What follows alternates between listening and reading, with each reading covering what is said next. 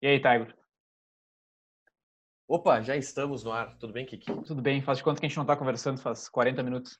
Faz é, 80 minutos. Eu tô com muita saudade de ti. E... Eu também, cara. Como é que tu tá? Muito... Mesmo conversando comigo há uma hora antes da gente... Sigo com saudades. A gente gravou um podcast interessante, né? Eu acho, antes do... Eu acho. Pena que não gravou, né? Qual tu, tu acha que seria o tema do nosso podcast se a nossa conversa de uma hora antes ela tivesse ido ao ar? Acho que não seria jornalismo. Eu acho que seria um pouco. um pouco seria. Um pouco. Envolveria, envolveria. Estaria na conversa. É, estaria, estaria, estaria. Tu tá muito dolorido aí de carregar a Band nas costas? Tô um pouco, cara. Eu tô de férias, eu não sei como é que a empresa vai sobreviver, na real, as minhas férias. Hoje a gente tá gravando esse podcast dia 14, né? Dia 14. Dia 18 eu volto de férias, eu não sei que mundo eu vou encontrar, cara. É uma Band que... Cara, eu acho que ela pode fazer uma campanha até de sobrevivemos às férias do. Mas depois vamos voltar lá, já fiz um reforço muscular aqui nas costas para voltar a carregar a empresa nas costas. É, é, esse o assunto do podcast? Não, o assunto é o que a gente quiser. O que, que tá a fim de ah, falar? Não, porque as férias é um, é um assunto interessante, porque a gente está vivendo num momento complicado, um momento de muitas dúvidas. Acredito que é isso que as pessoas que acessam, troca letras, elas querem saber. Com certeza. Cara, eu, eu fiz uma, uma pesquisa e as quatro pessoas que nos escutam, agora seis, porque depois do podcast com o Matheus Marques a gente deu uma, uma crescida, elas, é, ah, é, é, só isso que elas querem saber. Traz muitos fãs. Muitos. Só que o público uma... do Matheus, o público do Matheus, eu já falei isso pra ele, o público do Matheus é um público que não... não ele, ele é, o, é o foguetinho. É, ele solta, mas não é a cápsula que leva... Não, não é. Ele não tem... Ele, ele não tem... Espacial ele, eu acho que quando ele ouvir o nosso, ele vai dizer, putz, a gente podia ter sido mais natural. Ah, com certeza. Inclusive, ele me disse... Fala, fala. É que, não, e aí esse é o problema do teu podcast. Né? Eu já vou começar dando um pau nele aqui. Começa, começa. Vai, à vontade. Quem tá nos ouvindo, e há uma hora anterior eu já falei isso para ele, e há um ano eu falei isso pro Henrique, esse podcast ele não vai dar certo porque ele é virtual. Se ele fosse é. presencial, ele teria mais possibilidade de dar certo. Uma série de questões. Mas, é. enfim. Mas, assim, eu primeiro, vou só te corrigir, eu não falo isso há um ano, porque há um ano a gente nem sabia que dava pra fazer um podcast assim, né? A gente fala, a gente fala que vai fazer um podcast desde 2000. É. Mas, assim, aliás, assim, né, é coisa inovadora, né? Um podcast, isso aí, acho que ninguém teve essa ideia ainda. Mas, pelo menos não é uma live no Instagram. Pelo menos não é uma live no Instagram, né, cara? Isso aí já é uma grande coisa. Live no Instagram, quem é que faz? Matheus Marques. Matheus Marques. Mas o Matheus, ele, ele, não, ele não tem, ó, ele não vai ter ah, a... Não tem o filtro não, ele não vai. E ele, ele, ele ainda me disse, se depois os outros ficarem mais naturais, a gente faz de novo. Mas não tem, aqui a gente faz uma vez só. Mas ele tem uma coisa que muitos não têm. Ele, ele tem o, o, o arrasta para cima no Instagram. Isso aí, isso aí vale ouro, cara. Isso aí, por isso que ele estreou esse. É, ah, por isso. É, é a estreia é ele. A então. estreia é ele, claro, evidente. Eu sou. Eu, é o segundo. Eu, sou o número, eu sou o segundo. Número 2. Tá bom. O, o Matheus ele é muito mainstream, né, cara? Ele não é um cara que. que aprendeu ainda como usar o poder que ele tem, que é um poder gigantesco, muito maior que o nosso, a favor que, dele. mas eu acho que ele usa, eu acho que ele engaja bem né, na, na, o que ele se propõe ali no Instagram, acho legal as redes sociais dele. Ah, mas no, é que o Instagram não traz retorno, cara. O Instagram não traz retorno de dinheiro. Ele não pode fazer merchan. Falou Tiger que está multimilionário nesse momento, utilizando suas redes sociais. Então, fica o recado aí para os nossos ouvintes. Não, é que eu não tenho poder, né, cara? é, eu também, cara. Mas assim, ó. Tá com uma facilidade muito grande. Sim. Mas, mas falando sobre o podcast virtual, eu acho que. Falando sério agora. Eu, eu, eu não acho que é o ideal, mas eu, eu acho que depois desse 2020 aí, isso se tornou um formato aceito, assim, sabe? Tipo, eu mesmo ouço vários que são assim. São podcasts virtuais? De, é, de assim, por Zoom, por. Enfim. Qual? Ah, tem o Potter Entrevista, por exemplo. É todo ah, é. assim. É. O, o, o, o, Joe Rogan às vezes faz. Quando, faz só, só, só comparações assim, né? É. é. Mesmo nível, né? Vamos mirar lá para, né? Vai que. Mas eu já te falei também, depois desse programa vai, vai estourar, explodir no YouTube. Eu vou só de, de AdSense. O meu público no YouTube é bom, hein? Só de AdSense eu vou conseguir montar um estúdio. E aí vai ser presencial. Mas, uh, pois é, como é que tá? Aproveita e fala disso que a gente não conversou ainda, tu tá? Como é que tá utilizar o YouTube aí pela, pela Bandeirantes? Cara, é um público diferente, mas é um público que é muito louco, cara. Porque uh, todo dia, e é um retorno muito bom, todo, todo dia tem 15 mil, 16 mil pessoas nos assistindo, que é o que o nosso programa dá simultaneamente, pessoas nos assistindo. Se pegar o número de visualizações do programa, tipo, no fim do dia ou após dois dias, porque tem muita gente que assiste ele, mesmo sendo um programa um pouco temporal, depois que ele acaba, 90 mil, 100 mil por aí, é nessa casa. Ah, bastante. muita pública, é muita gente que assiste a minha lata uhum. todos os dias, tá e, sim. E, e, é muito do caralho isso, cara. E tem um retorno, sim, tipo, tem pessoas que te chamam, me chamam no Instagram, pessoas que. Essa coisa meio Matheus Marques, assim, ultimamente eu tenho conseguido. Acontece contigo, né? Acontece, pessoas. Mas na rua já aconteceu? Sério? E como é, foi, cara? Tipo, uh, como a gente está numa pandemia, eu não tenho saído tanto em rua, tá? Então eu acho que talvez a proporção ela seja até maior do que está sendo agora. É, provavelmente. Porque, assim, uh, o, programa, o, o Donos da Bola, ele, para quem está ouvindo e não me conhece, deve ser a maioria, né? Ninguém me conhece. O, o, eu faço parte do Donos da Bola, que é um programa que vai todo, todo dia no ar na Band, programa de esportes, né? Eu sou repórter do, do esporte na Band. E ele vai ao vivo no YouTube também. Ele tem sido um sucesso muito grande, também audiência, retorno de pop e tal. A gente ali buscando SPT, buscando Record, mas principalmente no YouTube, com esses números que eu trouxe aqui. Pô, todos os programas têm uma média aí de 100 mil visualizações cada um, o programa inteiro, na íntegra, sabe? Uhum. E então a gente conseguiu pegar o algoritmo do YouTube um pouco. E qual que é o qual que é o segredo? É botar é, é, é ser constante assim? Tem muitos segredos. Tem uhum. muitos segredos. Eu posso te dar alguns segredos aqui, mas tem muitos segredos. Que eu não usei nenhum porque eu não tenho canal no YouTube, mas o do... é que o Donos da Bola ele é um programa de youtubers, né? Uhum. Principalmente pelo JB. O JB foi um cara que, tipo, ah, desbravou o YouTube aqui no Rio Grande do Sul para mídia esportiva. Uhum. E ele é um cara que passa muita noção disso para os outros. Pô, o Chico Garcia, lá em São Paulo, tem canal no YouTube com, Sim. com centenas de milhares de inscritos. Nem sei quantos, quantos inscritos tem agora, mas é, passa dos 300 mil tranquilo. Sim. Uh, e, e, o JB que passa as manhas para ele de como trabalhar esse algoritmo do YouTube. Uh, o Baldaço, o JB ajudou muito ele a, a, a, fazer esse algoritmo do YouTube. E aí o programa hoje do Donos é o Meneghetti apresentando, o Meneghetti é o diretor-geral da Band, tem canal uhum. no YouTube também, por conta do JB. O JB, que tem canal no YouTube, o César, que criou um canal no YouTube no início do Donos da Bola também, ainda com a... Não é consultoria, mas quase que é, porque o, o, o, JB passa muita noção, e aí as, noção, as noções que um pegam. Cara, a redação da Band, com essa galera aí, a redação do Donos, se fala de YouTube o tempo todo, entendeu? Uhum. E por ser um programa feito por youtubers, uhum. é engraçado dizer isso, é. É, entende muito bem como faz isso. E aí e o, o, César criou um canal, cara, o canal do César com muito sucesso, tá com 130 mil inscritos, o César tá tirando, tá milionário com, com esse canal do YouTube dele. Bagé também tem um canal no YouTube que cresceu muito a partir do Donos da Bola. Então, é um canal feito, é um programa feito por youtubers, acabou sendo. Uhum. Desenvolver, que, que, youtubers que viraram youtubers com Donos da Bola. Sim. Mas aí o programa cresceu junto e foi um crescimento meio que conjunto, assim, desses canais do YouTube desses caras. Mas, mas, o, mas o Donos da Bola. O, o Donos da Bola começou, foi pro YouTube quando?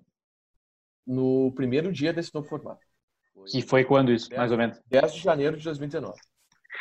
Pô, mas cresceu rápido então, né? Sim, cresceu.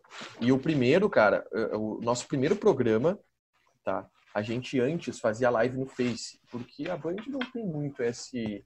A Band como empresa, aqui no Rio Grande do Sul principalmente, não tem esse, essa visão ainda de entender, e não tinha principalmente um ano atrás, de entender como manejar as redes sociais, que é uma coisa que, cara, vai ter que acontecer hum. rádio principalmente. E o que aconteceu? A gente fazia lives no Facebook, no antigo formato do Nossa Bola, que era com a Cris, que era com uh, a, Cris Bart apresentando, e aí no segunda parte uh, o pessoal do debate da rádio ia para o estúdio da TV. Aí a gente mudou o formato quando chegou o, o Meneghetti na, na virada do ano, e aí estreou esse formato 10 de janeiro. E aí no dia 9 de janeiro, sei lá, a gente gravou um piloto Tava todo mundo do. É, era o mesmo time que está hoje, não mudou nada. Meneghetti, JB, Baldaço, Bagé, César e eu lá na, na central. A gente gravou o piloto e aí ali, conversando com o programa, primeira vez que eu falei pessoalmente com o Baldasso e tal, primeira vez que ele chegou lá na Band, uh, e aí a gente conversando e, e o JB e o Baldasso batendo nessa tecla. Cara, esse programa ele tem que ser no YouTube, porque é o YouTube que vai nos dar retorno. O Facebook não dá retorno. Porque o Facebook, e a lógica é a seguinte, o Facebook tem uma proposta. Qual é a proposta? É uma proposta parecida com a do Instagram, que é que o teu celular ele seja uh, o, a tua agenda, ela, ele seja a maneira onde tu te conecta as pessoas, ele seja uh, alguma coisa que tu e que é hoje que tu fica viciado o tempo todo olhando uhum. mensagens e o que as pessoas estão fazendo. O YouTube não. O YouTube ele tem uma proposta institucional de derrubar a grande mídia, de televisão, nova TV, ter uma nova televisão. E essa nova proposta, ela, se tu tem essa, essa, esse conceito no teu conteúdo, ele te joga para cima. E o Facebook, se tu tem esse conteúdo, ele não te joga para cima, porque não é aquilo que tu quer. Então, uhum. o primeiro passo fundamental é entender o que, que é o teu conteúdo e, e o que, que o teu conteúdo é para cada plataforma. E sendo isso, o YouTube é a plataforma ideal. Mais ou menos nisso que se bateu na época na Terra. Uhum. Não, o programa tem que ser no YouTube, o programa tem que ser no YouTube. A dia 10 de janeiro a gente colocou o programa no YouTube. O Todos da Bola tinha um canal onde a gente colocava a íntegra dos programas depois, mas não era muito bombado e tal. Até tinha um número ok de inscritos, tinha, sei lá, 10 mil inscritos. Tal. Uhum. E era isso. Não era muito trabalhado. Com a chegada do Baldastro do JB, com a, muda, com a mudança do formato, dia 10 de janeiro a gente fez o primeiro programa ao vivo, na TV, uma hora, e no YouTube. E aí, no YouTube, deu no primeiro dia, a gente passou das mil pessoas. E a gente comemorou. A gente, cara, nenhuma empresa de comunicação no Rio Grande do Sul faz uma live e coloca mais de mil pessoas simultâneas. Não tem. As lives da Gaúcha, do sala de redação, não chegavam a mil. As, uhum. as lives da Rádio Grenal de jornada não chegavam a mil. A gente comemorou esse número. Pô, mil, muito bom. Mil é ótimo. Pô, primeiro dia, sensacional. E aí foi crescendo, cara. E, e, foi crescendo de um jeito muito orgânico, que é, aí o, o primeiro, a gente passou de mil, aí a gente tentava sempre manter acima de mil, era a nossa meta. Aí teve algum dia que aconteceu alguma coisa, tipo, ah, sei lá, primeiro jogo decisivo na, na temporada, o jogo do Inter da Libertadores. No dia seguinte, o Inter ganhou, no dia seguinte aumentou, mais pessoas procuraram o nosso programa. E aí a gente conseguiu passar 2.500 pessoas nos assistindo simultaneamente. Pô, a gente dobrou aquele número que já era muito bom. E aí o que, que aconteceu? O nosso número base começou a ser aquele 2.500. Uhum. Porque o, algoritmo do YouTube é assim, quanto mais pessoas te assistem, para mais pessoas ele te indica para te assistirem, né? Então a gente bateu os 2.500 e a nossa base começou a ser 2.500. 2.500, 2.500 são nossa base. E aí esse crescimento ele virou assim, cara. Tipo, se a nossa base era 2.500, quando a gente tinha algum programa muito bombado por algum motivo, a gente passava essa base. Aí a gente chegava, sei lá, 5 mil. E, pô, passamos de 5 mil pessoas. A partir dali, a nossa base passou a ser 5 mil, entendeu? De pessoas simultâneas nos assistindo. E assim foi o crescimento tipo orgânico. Aí teve um dia que a gente bateu 10 mil, teve um dia que a gente bateu 12 mil, teve um dia que a gente bateu 15 mil. Nosso recorde hoje, cara, é quase 30 mil pessoas nos assistindo simultaneamente no YouTube. Mas a nossa base hoje, tipo, média de pessoas nos assistindo, depende um pouco também de como é que estão os times, depende do programa e uhum. tal. Mas é ali, nunca baixa de 10, se sobe, eh, se passa de 15 é um bom número. Mas foi assim o crescimento. Foi rápido, mas foi muito natural, assim. Pegou, ele deu uma Sim. estilo Renato, uma decoladinha e foi decolando. Sim. E, tá. E, e, tem que ter, e tem, mas tem que ter uma constância, né? Sim. Isso é, pelo que eu já vi do algoritmo, isso é bem fundamental, assim. Né? Tem que ter uma constância. O JB ele tem um manual, né, que ele fala que tem, tem que fazer três vídeos por dia e cada vídeo de cinco minutos. O JB foi o primeiro desse dessa leva aí de aqui no... sim, sim, sim. Ele começou quando? Mais ou menos, cara, sabe? O JB ele começou, eu acho que foi um pouco depois de ele sair da Band, cara. Eu, eu trabalhava na Band quando ele, quando ele saiu a primeira vez, foi 2017. É. Então foi por 2018, por aí. Nesse uhum. formato, tá? De canal de por, por que, talvez, talvez eu conversar com ele sobre isso, assim, ele, como é que ele teve essa sacada, assim, porque é, é, jornalismo no YouTube ainda é uma coisa que não é pouco assim ainda, mas hoje já é mais uma realidade assim. Mas se ele foi o primeiro, né? Alguma sacada ele deve ter tido assim. Cara, não sei qual foi a sacada que ele teve, mas ele tinha muito sucesso no blog, né? E ele tinha ele ele criou o blog há muito tempo, o blog dele tem é. 10 anos tranquilo. E sempre foi um blog com muitas informações. Eu, sabe que eu não sei. É uma boa perguntar para ele como é que ele teve a sacada de fazer o formato que ele fez. De, Sim. Não sei se ele pegou de alguém. Provavelmente se inspirou em alguém tal, que fora daqui tivesse fazendo. De... Mas ele, ele mas é curioso, curioso não. O interessante é que ele ele conseguiu manjar o algoritmo. Ah, mas ele aí ele estudou. Ele fala, Sim. Estudou, leu pra caralho, assistiu vídeo pra caralho. Uhum. Tá, tá, até hoje. E aí ele e isso ele que começou, tá? Mas hoje é uma febre tipo em todo mundo que trabalha com isso. Uhum. E que eu vivo nesse meio, né? Eu não tenho canal no YouTube de otário, porque dá muito mais dinheiro do que qualquer outra coisa. Uhum. Mas eu vejo o tempo todo eles debatendo e pesquisando questões sobre o algoritmo? Tentando desvendar e tentando. É porque não é tão claro também, né? Beneficiar dele. Não, não tem uma cartilha claro. que diz isso. Sim. Não tem. Mas tu... algumas coisas de percepções, tipo, ah, eu sei que se eu falar disso, vai. Se eu falar disso aqui, já não vai. É, tal horário é bom. É, cara, são macetezinhos, assim.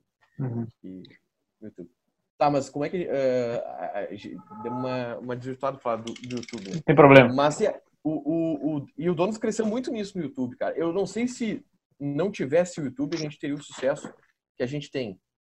Uh, porque muita gente nos assiste pela TV também. Uhum. Uh, mas, assim, mas, mas já é o principal o YouTube? Cara, não, não. Porque, porque, ainda é um canal, de, ainda é um programa de TV, né? Então. Não, é, é um programa de TV. Tanto que para os anunciantes, é a TV que importa, sabe? Sim. A gente está com, com, bastante merchan até por causa disso, mas o, YouTube ele entra com uma coisa paralela, assim, uma coisa que dá sustentação. Até porque os dados do YouTube são muito mais claros do que os dados do Ibope, né? Uhum. é mentira, né, Henrique? Como é? O Ibope não existe. Já foi entrevistado pelo Ibope. Cara, o Ibope, e aí assim. Eu pra quem tá só escutando agora, o Tiger fez uma, uma cara irônica, tá? Só pra. Assim. Não, mas assim. Mas eu entendi que é uma coisa muito abstrata, assim, realmente. E para mim o Ibope não representa a realidade. O Ibope não consegue representar uma realidade. E se tu pegar de rádio, principalmente. De TV eu acho que até pode ser, porque quando a gente compara os números de TV com o que a gente sente, aí, ah, tirei o dado do meu cu, beleza. É, a gente sente, cara, quando a gente tem mais audiência e quando a gente não tem, quando a, claro. a gente repercute mais e quando não repercute mais. Uh, e o do, de TV é até um pouco mais. Tem algumas que a gente, alguns dados do hip que a gente fala, hum, não sei se é isso. Uhum. Uh, mas é um pouco mais parelho com o que a gente sente de realidade. Assim. Agora, cara, a rádio, o, o Ibope da rádio é sério. Uh, a gente não pode publicar o Ibope da rádio, né? Eu recebo porque até por uma questão de estratégia, no departamento de esportes e tal. Uhum. Uh, recebo sempre os dados do, do, do Ibope da rádio. Mas, cara, não existe da rádio. Tem umas coisas que tu olha que, que não existe. Tipo... Fora da realidade, sim. Não, completamente. Tipo, tem, tem meses que o Ibope nos, nos manda relatório dizendo que o programa mais ouvido da rádio é um programa de reprise na, no sábado de manhã. Nunca. Não é, não é, não é. Ninguém ouve rádio sábado de manhã. Não, não, não tem. Aquele programa não tem retorno nenhum, enquanto outros programas têm muito mais retorno. Não é, sabe? Uhum. E, cara, são. É, se um dia o Ibope da rádio vier a público, assim, as pessoas entenderem, elas vão ver, não, de fato, não tem como Sim. levar isso aqui a sério. Mas é o que dito o mercado, né, cara? Infelizmente. Tipo, Ainda, né, cara? Porque tá. olha o teu número no Ibope, é. E, e, e, o YouTube quebra um pouco isso, né? Porque o YouTube te mostra um dado que é aquilo ali. Não, a não métrica, tem, é. é aquilo ali. Uhum. Quantas pessoas nos assistiram? 99.078. É, quantas pessoas. E aí o YouTube te passa. YouTube é do caralho. E, e, e, as novas plataformas, elas são do caralho porque elas são muito mais evoluídas. Uhum. Mas ele te traça até o perfil de idade, o perfil social, é. Eh, traça tudo daquela audiência, tá? É, são dados muito mais concretos. Só que não, não adianta, o grosso da nossa audiência com certeza é da TV. Porque nem todo mundo tem YouTube, né, cara? Das Couves ali talvez não tenha um computador. E é mais fácil assistir na TV, cara. Eu tô em casa aqui. Uh, tu acha? Acho. Eu não, cara, eu tenho, eu tenho. Algumas questões eu acho. Eu tenho TV. Eu, eu, assisto muito TV. Eu assisto muito TV. Eu, cara, a TV eu ligo hoje em dia, há muito tempo já, na verdade, eu ligo para ver alguma notícia de vez em quando. E futebol. Ah, é, tu, tu, liga para ver aquela notícia? Não, não, não. Sei lá, tô afim de ver notícia, deixo na Globo News, por exemplo. Uh... Dá uma merda. Tipo, uh, invasão do Capitólio. Tá. TV. TV. Mas depende. Mas depende. Mas depende, por exemplo, é, é, eu, eu já para mim já é meio dividido. Já aconteceu muitas vezes que deu alguma coisa assim, agora durante a pandemia, assim. E, cara, eu tava no computador e no YouTube tava ao vivo, a mesma coisa que tá dando na TV, né? É que sabe então... por que eu acho que eu assisto mais TV? Hum. Que, pelo mesmo motivo, é, aqui é um motivo agora, eu não tenho um computador em casa, né? Fiz essa live aqui, peguei o computador emprestado do meu pai, daí ele abre a porta ali perguntando se eu quero uva, sei lá. Uh, eu fico muito no celular o tempo todo. Eu não consigo assistir alguma coisa assim, cara, o celular na mão. Hum. Então, se eu ligar para assistir o Donos, por exemplo, no celular, no YouTube, eu perco a instantaneidade de mandar alguma mensagem para alguém no celular. Tá, mas eu, isso é uma coisa que eu, é um luxo que eu me dei, Aí, eu tô pagando. Ah, tô assistindo alguma coisa no YouTube. Bah, vou, olha isso aqui, vou comentar alguma coisa que aconteceu Sim. com alguém. Ah, tem que sair. Cara, mas isso é um, isso é um, é um luxo que eu me dei de. Eu tô pagando o YouTube Premium. Foi assim um. Porque, cara. janelinha pequena. Fica. Não, tu, tu, que nem Spotify, por exemplo. Tu sai, tu sai e fica só escutando. Uh, mas assim, é, é um, é, ele, é, ele é mais caro. É que, que eu acho a TV mais prática. Não, é, ele é. Mas assim, cara, é que assim, eu, eu uso muito. Eu uso muito YouTube. Tipo, muito, muito. Eu, um dia eu me dei conta que eu não ia conseguir parar, eu não ia conseguir me desintoxicar do YouTube eu, ah, beleza, vou pagar isso aqui porque vale a pena para mim. Consigo ficar escutando e tal. Mas tu então, usa no quê? O que como que assim? Faz quando tu abre YouTube? O que, que tu faz quando tu abre Cara, é muito podcast. Tá, mas tu procura alguma principal. Coisa? Ah, já recebo ali, né? Tem, tô... eu, tenho, eu tenho esse hábito que é muito louco, tá? Hum. Não é louco, acho que 90% das pessoas fazem isso hoje em dia. Hum. Mas a minha namorada me olha e fala, ah, como é que tu consegue fazer isso? Porque minha namorada é uma pessoa muito saudável e ela não consegue coisas Sim. digitais. Ela é a pessoa que se fica, tipo, uh, seis, uh, seis horas numa tela de celular, ela já fica com dor de cabeça. Sim, entendi. Ela é essa pessoa. O que, que tu faz? Eu chego, por exemplo, em casa, tá? Chego do trabalho em casa. Ah, vou comer algum bagulho. Deito na cama, ligo o ar-condicionado e aí abro o YouTube. Vamos ver uhum. o que, que o YouTube me oferece. Uhum. Eu sou muito uma putinha do YouTube. Cara, eu sou muito. Eu vou te, vou te dizer como é que é meu dia, basicamente. Eu, eu, quando eu levanto e eu vou arrumar a cama, eu, eu posso, assim, enquanto eu não acho uma coisa no YouTube para tocar enquanto eu faço aquilo, eu não consigo. Eu fico a cama desarrumada na minha frente e eu parado por 15 minutos. Procurando alguma coisa. E isso, é pra, isso é para tudo. Se eu vou lavar a louça, é a lou... enquanto eu não achar alguma coisa, eu não. E, e, é uma puta de uma merda quando eu não acho. Aí eu, chego, eu cheguei ao ponto de eu, eu, eu vou lá, carrego de novo, carrego de novo, carrego de novo. É. É, é, é desesperador quando na, nas primeiras rolagens tu não acha nada bom. É. Tu acha coisas repetidas. Porque, tá, tu, eu, é, eu entro. O meu YouTube hoje, cara, por exemplo, vou abrir aqui o YouTube. O meu YouTube, vamos ver o que ele vai me oferecer. São coisas muito. É, ele acaba fechando o meu mundo. Ó. ó, na carona com Ferreira, da Grêmio TV. Claro, coisas de Grêmio Inter. Já, isso jamais apareceu para mim, por exemplo. Aí tu vê o que, que é o algoritmo. Sim. Aí aqui é um corte do Flow que é o cara falando Elon Musk vai dominar o mundo. Sim. Aí é um corte do Planeta Podcast, que é um bom podcast também. Uh, Fred, pensa em sair dos Desimpedidos? Cara, é só podcast. Rafinha, stand-up em inglês com legenda. muito eu, o, meu hoje é, por exemplo. Preta, olha só, esse aqui é bom, Henrique. Fala, fala. Uh, é um trecho do. Uh, não sei qual podcast é esse aqui, mas tá o Monark e o Igão. É do Spotniks. Hum. treta com o Whindersson Nunes. Sugestivo, né? Ah, é, depende da treta. Sugestivo. O, cara, mas é isso, eu, eu, eu sou muito viciado, mas ao mesmo tempo eu, eu percebo que é uma, é uma. Muita gente é assim, até porque o YouTube é gigante, mas é, é voltando ao negócio só da televisão, é muito engraçado, ainda tem muita gente que não é. A minha namorada, por exemplo, ela não, jamais, ela nem tem aplicativo no celular. Do YouTube? Não tem. Sério? O que, que? Faz? da vida? Cara, ela assiste televisão, ela. ela assiste bastante TV. Ela, é, ela fica, ela fica, cara, ah, muito... ela deve olhar série. É, eu, eu olho também, mas ela fica muito mais no, no, no, Instagram, por exemplo, que é uma coisa que eu uso bem menos, uso, mas uso menos. E ela foi uma que me disse, por que, que tu não assina esse negócio, o YouTube Premium de uma vez? Porque tu não, tu não vive sem esse negócio. Xingando, né? Provavelmente. Cara, já aconteceu, assim, é, é, é, é, um vício, assim, porque... E, cara, e aí que tá, tem muita coisa ruim, entendeu?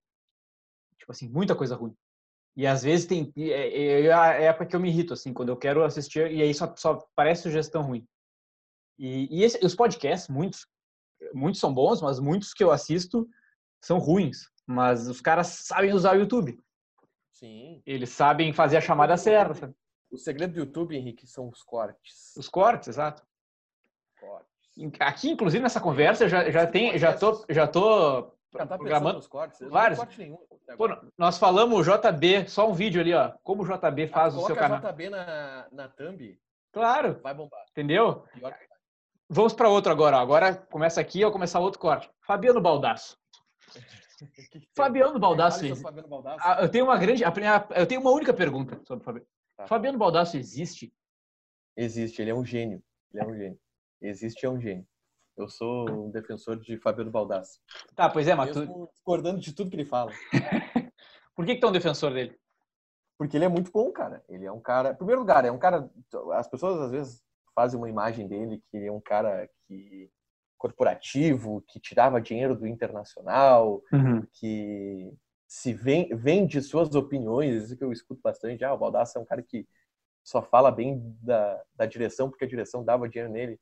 E as pessoas não conhecem o Baldassi. Cara, o Baldassi é um cara do bem, o Baldassi é um cara inteligente, louco, completamente louco, completamente louco, e ele é um cara que ele tem, eu consigo entender a linha de raciocínio do, uhum. do Baldassi. Eu não concordo com a linha de raciocínio do Baldassi. Isso falando a debate de futebol, tá, especificamente.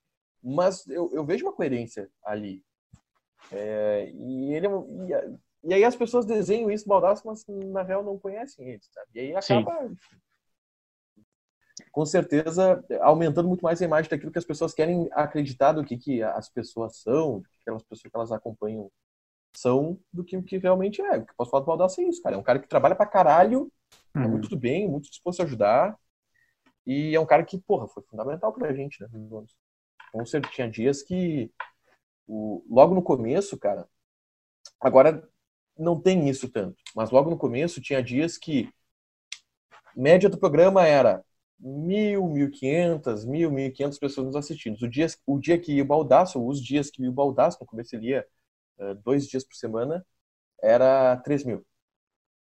As pessoas, tipo, ele ajudou muito a alavancar. E esse primeiro dia foi mil, cara, por causa dele e do JB. Porque eu não cheguei a contar isso. Mas ele fala, ah, vamos fazer no YouTube, vamos fazer no YouTube. Primeira coisa que a gente tem que fazer, cara, a gente tem que chamar esse programa. E aí o Baldaço, no alto dos, sei lá, 90 milhões de seguidores que ele tem, o JB, no alto dos 90 milhões de seguidores que ele tem. Os dois eram os fortes da internet naquela época, o César e o Bagé não eram tanto, hoje eles são bastante.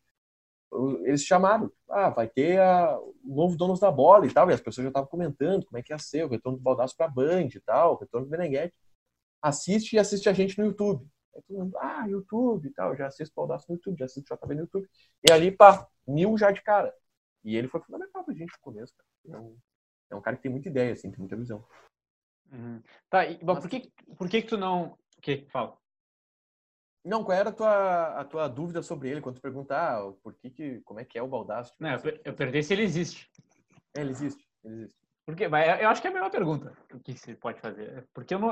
De brincadeira, obviamente, eu não conheço ele, mas porque ele é um. Ele, mas porque ele é um grande personagem, por isso que eu, que eu falei isso. Não, ele é um grande personagem. Mas, Independente de concordar ou não com ele, tu tem que admitir que ele é um personagem, né? Isso aí é. Sim, claro, claro.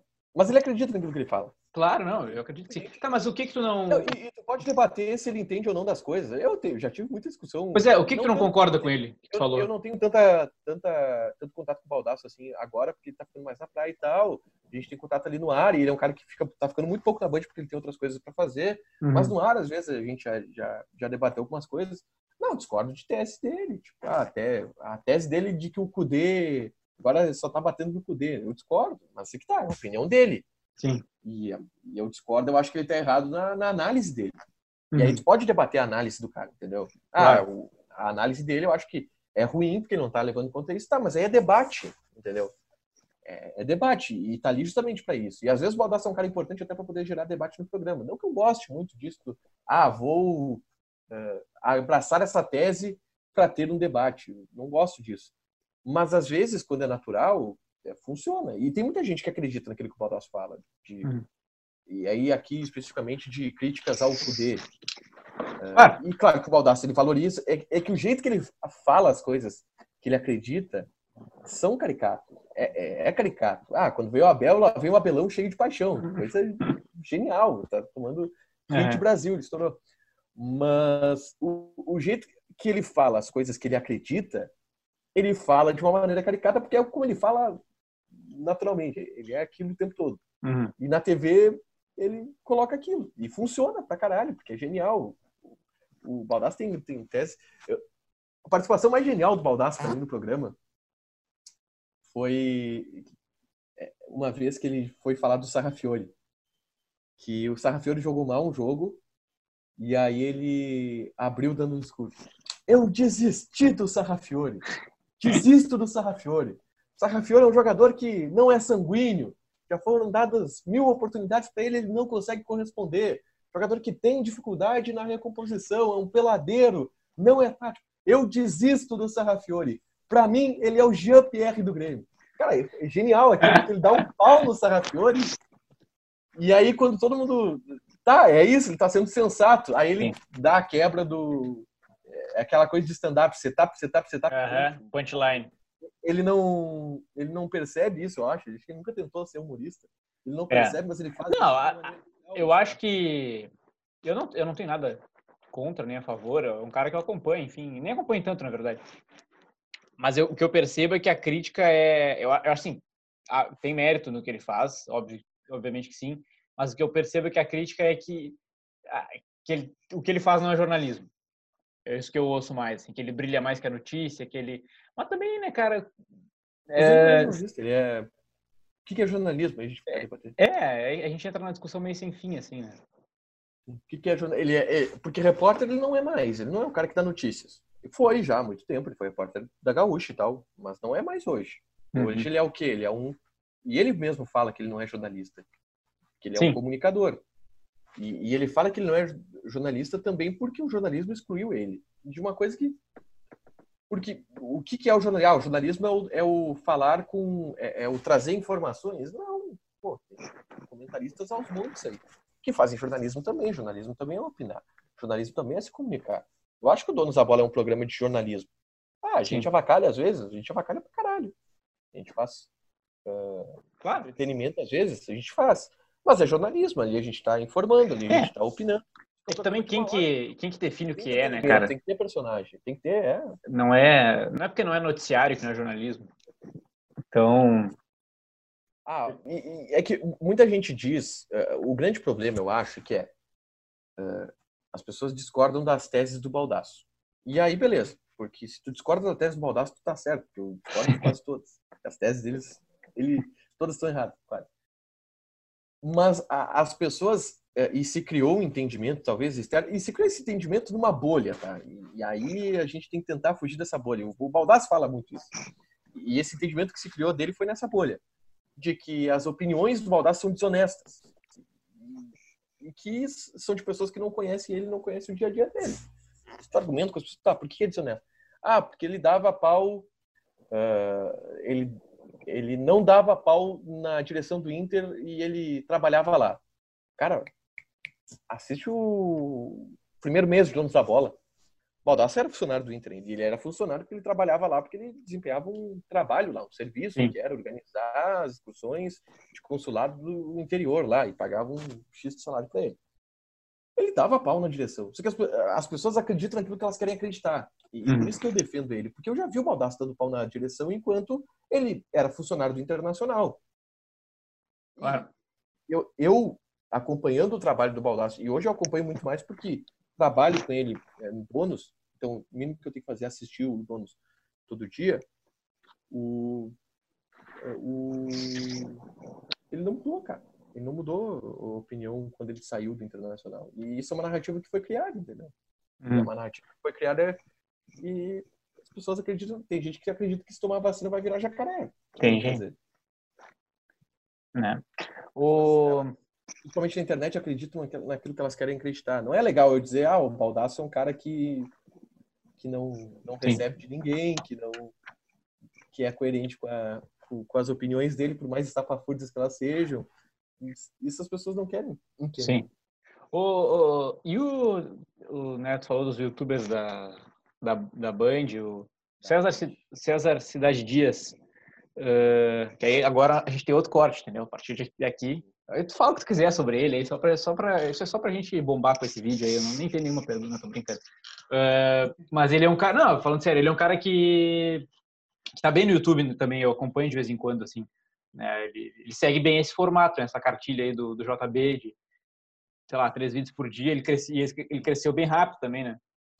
Sim, ele foi muito disciplinado, né? Uhum. Pro YouTube dele. E ele é muito disciplinado pro YouTube dele. No primeiro vídeo, os vídeos antigos dele, ele não sabia posicionar um celular. E a gente tinha que dizer, não, pega aqui, a luz assim. Uhum. É, e, todo, e, e, todo mundo se ajuda, e isso é muito legal. Todo, todo mundo se ajuda é, e todo mundo se dá muito feedback do que tá rolando. Uhum. Eu não tenho canal do YouTube, mas dou Opa. É, feedback para todo mundo também. Uh, e o César foi um cara muito disciplinado, assim, com o canal do YouTube dele. Ele começou e falou, não, vou fazer isso aqui. Vou fazer isso aqui. Sim. E é o tempo todo ele com o tripé e ele o tempo todo pensando e, e, e as pessoas acabam virando um refém disso. Porque, uhum. cara, tem que pensar em três conteúdos por dia. Na uhum. pandemia, imagina. É. Não tinha não tinha nada acontecendo na pandemia. Uhum. Tinha que vir com três vídeos por dia. Então, meu, é um trampo do caralho. E ele conseguiu, no meio da pandemia, também crescer. No meio da uhum. pandemia, também conseguiu começar uh, a ganhar dinheiro. E, cara, deu super certo. Ele tá no crescimento ainda, tipo, toda semana. É, é assim, assim como, não que sejam, né, mas assim como o Baldasso, por exemplo, ele é segmentado no Grêmio, né? Sim. E o que é, é uma... uma... É um também. É? Não pode abrir muito. Segredo. Não, é, pois é. Uh... um nicho, tu foca naquilo. Exato. Tu não pode abrir... Depende, né? Depende do que tu vai fazer, né? Tipo, sim, sim. youtubers que falam de tudo. Mas quanto, quanto mais aberto é, e pro YouTube, pro, pro, pro conceito de vídeos curtos, teoricamente, uhum. 10 minutos, uh, o ideal é quanto menos tu abrir, melhor, porque é mais fácil de tu trabalhar e mais fácil de tu captar aquele... Sim. É, tu tem, tu tem, de certa forma, um teto só, né? Mas, mas quando é. Tipo, ah, mas é um teto que. É, são, são times muito grandes, assim, né? Então. É diferente. é o teto de Grêmio Inter, meu. O teto de Grêmio Inter é. Tá falando aí. Tu pode tranquilamente que o teto de, de Grêmio Inter tu tem um milhão de visualizações por vídeo. Sabe? Porque tem um milhão de torcedores de Grêmio Inter e tem um milhão de, de torcedores que não são de Grêmio Inter. Mas que vão assistir também, é. Imagina tu faz um milhão de vídeos no YouTube, cara. Sabe que o meu, meu sonho. Meu sonho era. Quer dizer, ah, meu sonho. Foi meu sonho, talvez, por uma semana. Era ter. E só anos atrás, assim. É, um, um canal, alguma coisa só pro só de, de chavante. Brasil de Pelotas. Só que é, Mas pode funcionar. Tu acha que pode? Eu acho muito complicado assim, porque é um, porra, é, tá, é, né, é uma torcida grande pro interior, mas não é uma coisa que Mas qual é o teto? Mas ao mesmo tempo, mas ao mesmo tempo, ao mesmo tempo ninguém faz também, né? Então, qual é o teto da torcida do Brasil, tu imagina? Não sei qual tu acha. uh, acho que 100 mil. Não de média, mas... É que isso aqui, isso aqui que eu acho, eu, eu acho que o Brasil atrairia pessoas que não são torcedoras, tá? Eu acho que não. Eu acho que atrairia, atrairia. Não, não com frequência. É, atrairia. Não, mas eu não digo pela. Tem que investir no inscrito, tem que investir naquele cara que todo dia abre teu canal. Claro, claro. Não, ele atrairia ocasionalmente em função da torcida e é um time que tem uma certa mídia e tudo mais. Mas Uh, por exemplo, se estivesse na Série A, por exemplo, atrairia mais. Porque envolve outro, outros times, enfim, sei lá. Não, também. eu acho que poderia envolver mais só pelo fato da torcida do Brasil estar tá mais engajada. Só. Sabe o que, que não atrairia? Isso, com certeza. Esporte Clube Pelotas. Esse jamais. Só pode criar 200 canais se eu, se eu estivesse trabalhando em Pelotas ainda, com o conhecimento que eu tenho, conhecimento que eu tenho com... Bem, cara, isso aí. É, com o conhecimento que eu tenho hoje até de porque todo mundo, ah, quando é que tu vai fazer teu canal no YouTube e tal? Eu não tenho conteúdo ainda que eu. Imagino, imagino fazendo, já te falei isso. Já. Uh, acho que naturalmente um dia vou migrar para isso porque é a tendência mercadológica. Mas eu não tenho um conteúdo ainda que eu imagine fazendo e que fique top. Uh, uhum. Mas se eu trabalhasse em Pelotas ainda, eu acho que daria para fazer. Acho que sim. Um canal de notícias de Brasil de Pelotas. no Brasil de Pelotas a gente tinha um fluxo de informações muito grande também, como tem aqui de uhum. Inter. Uh, e aí, ah, tu vai batendo teto lá? Bate, mas qual é o teto, cara? Cara, o Rede Esportiva, por exemplo, o Rede Esportiva não tinha muito acesso. Mas, cara, tu pode tranquilamente Sabe fazer eu... uma média ali de, de 20, 30 mil visualizações por vídeo. Dá para fazer. Eu, eu criei. Ganha bastante A gente criou na faculdade, uh, era uma cadeira da faculdade. A gente criou um canal no. Esse canal existe ainda, eu acho. A página no Facebook existe. O nome era Brafarpel Multimídia. Tinha que dar certo, né? Brafarpel Multimídia não tem como dar certo. Nome ruim. É, e até porque assim, né? Incluiu Farroupilha. A gente, ah, a gente foi, um, foi um dos motivos pelos quais a gente parou, inclusive, porque tipo, tinha muita coisa para falar do Brasil do Pelotas e mas a, a, na época era assim, foi foi para um trabalho da faculdade, ficou legal, só que a nossa proposta era eu, uh, Petrucci, é um vocês entrevistaram o Alex lá do Gramado? Não, não, isso foi para o giro esportivo. Não, não, isso foi. Desculpa, não, isso, não, isso foi para uma outra cadeira. Mas que foram vídeos, eh, enfim, era para fazer matéria em vídeo e tal. E esse era um trabalho que tu tinha que criar uma iniciativa nas redes sociais, com jornalismo. Só que o nosso erro, a gente tinha vontade de continuar. O, o, o erro foi que a gente não sabia fazer direito, né? A gente fazia. Eh, os vídeos não ficavam tão bons ainda, a gente estava meio aprendendo. E a gente queria fazer uma coisa que se propunha a ser muito produzida. Uh, ah, não, vai ser vídeo com vinheta, vai, vai, ter, vai ter insert, vai ter, sabe? Não, rede porque você estava na faculdade e você tinha preguiça de fazer. É, e é uma coisa que demanda muito tempo, cara. Claro. E o retorno na hora não Exato. É e não tem gente para fazer junto, e, e, e, aí, por exemplo, a gente lançou lançava um vídeo de cinco minutos com a entrevista do Evaldo Poeta, presidente do Farroupilha. Cara, é interessante porque é a última, talvez seja a última entrevista de vídeo que ele que tem dele, que era um cara icônico para a cidade, né? Enfim. Mas, assim, foi um vídeo de cinco minutos que demorou horas e horas e horas para ser editado. Não foi, tipo, cinco que nem a gente tá... Do, é. Do poeta é uma, uma frase dele. É. Não é que nem, tipo, a gente tá conversando agora, eu vou pegar, vou cortar do início ao fim e deu, entendeu? E, então, foi, esse foi o erro, assim, de... Eu, mas eu queria, eu lembro que na época eu queria ter continuado, assim. E é engra... Mas tu olha que engraçado, até hoje eu recebo notificação que a página foi curtida por mais pessoas, assim, um troço que tá parado lá há sete anos, assim. Então. É a página no Facebook. Tem a página no Facebook. E, cara, tinha um canal no YouTube, mas não sei que fim levou, assim, se a gente excluiu. O, se... o Rede Esportiva, que era o site que a gente trabalhava em, em Pelotas, que era um puta projeto, puta projeto. É, teve muitos meus... projetos do Rede Esportiva, né? Eu tive algumas contribuições. Deu, deu, algumas contribuições para o Rede Esportivo, todo mundo deu, né? Uhum. Mas, bah, o Rede Esportivo foi a primeira coisa que eu abracei, assim, na minha vida. E ali 2013, 2014. Cara, o Rede Esportivo é genial porque, sabe da história do meu, da, da bolsa de estágio, né? Que eu ganhava e que eu dei pro Heitor, sabe dessa história? Não, acho que não. É assim, o, o Rede Esportiva tinha parado um tempo e ele voltou com o Maurício Mesquita, que eu Explica, só explica, vamos, vamos, vamos, vamos fazer de conta que tem gente escutando agora e explica o que é o Rede Esportivo. Rede Esportivo é um portal de notícias que foi fundado por alguns então jovens jovens jornalistas da cidade de Pelotas.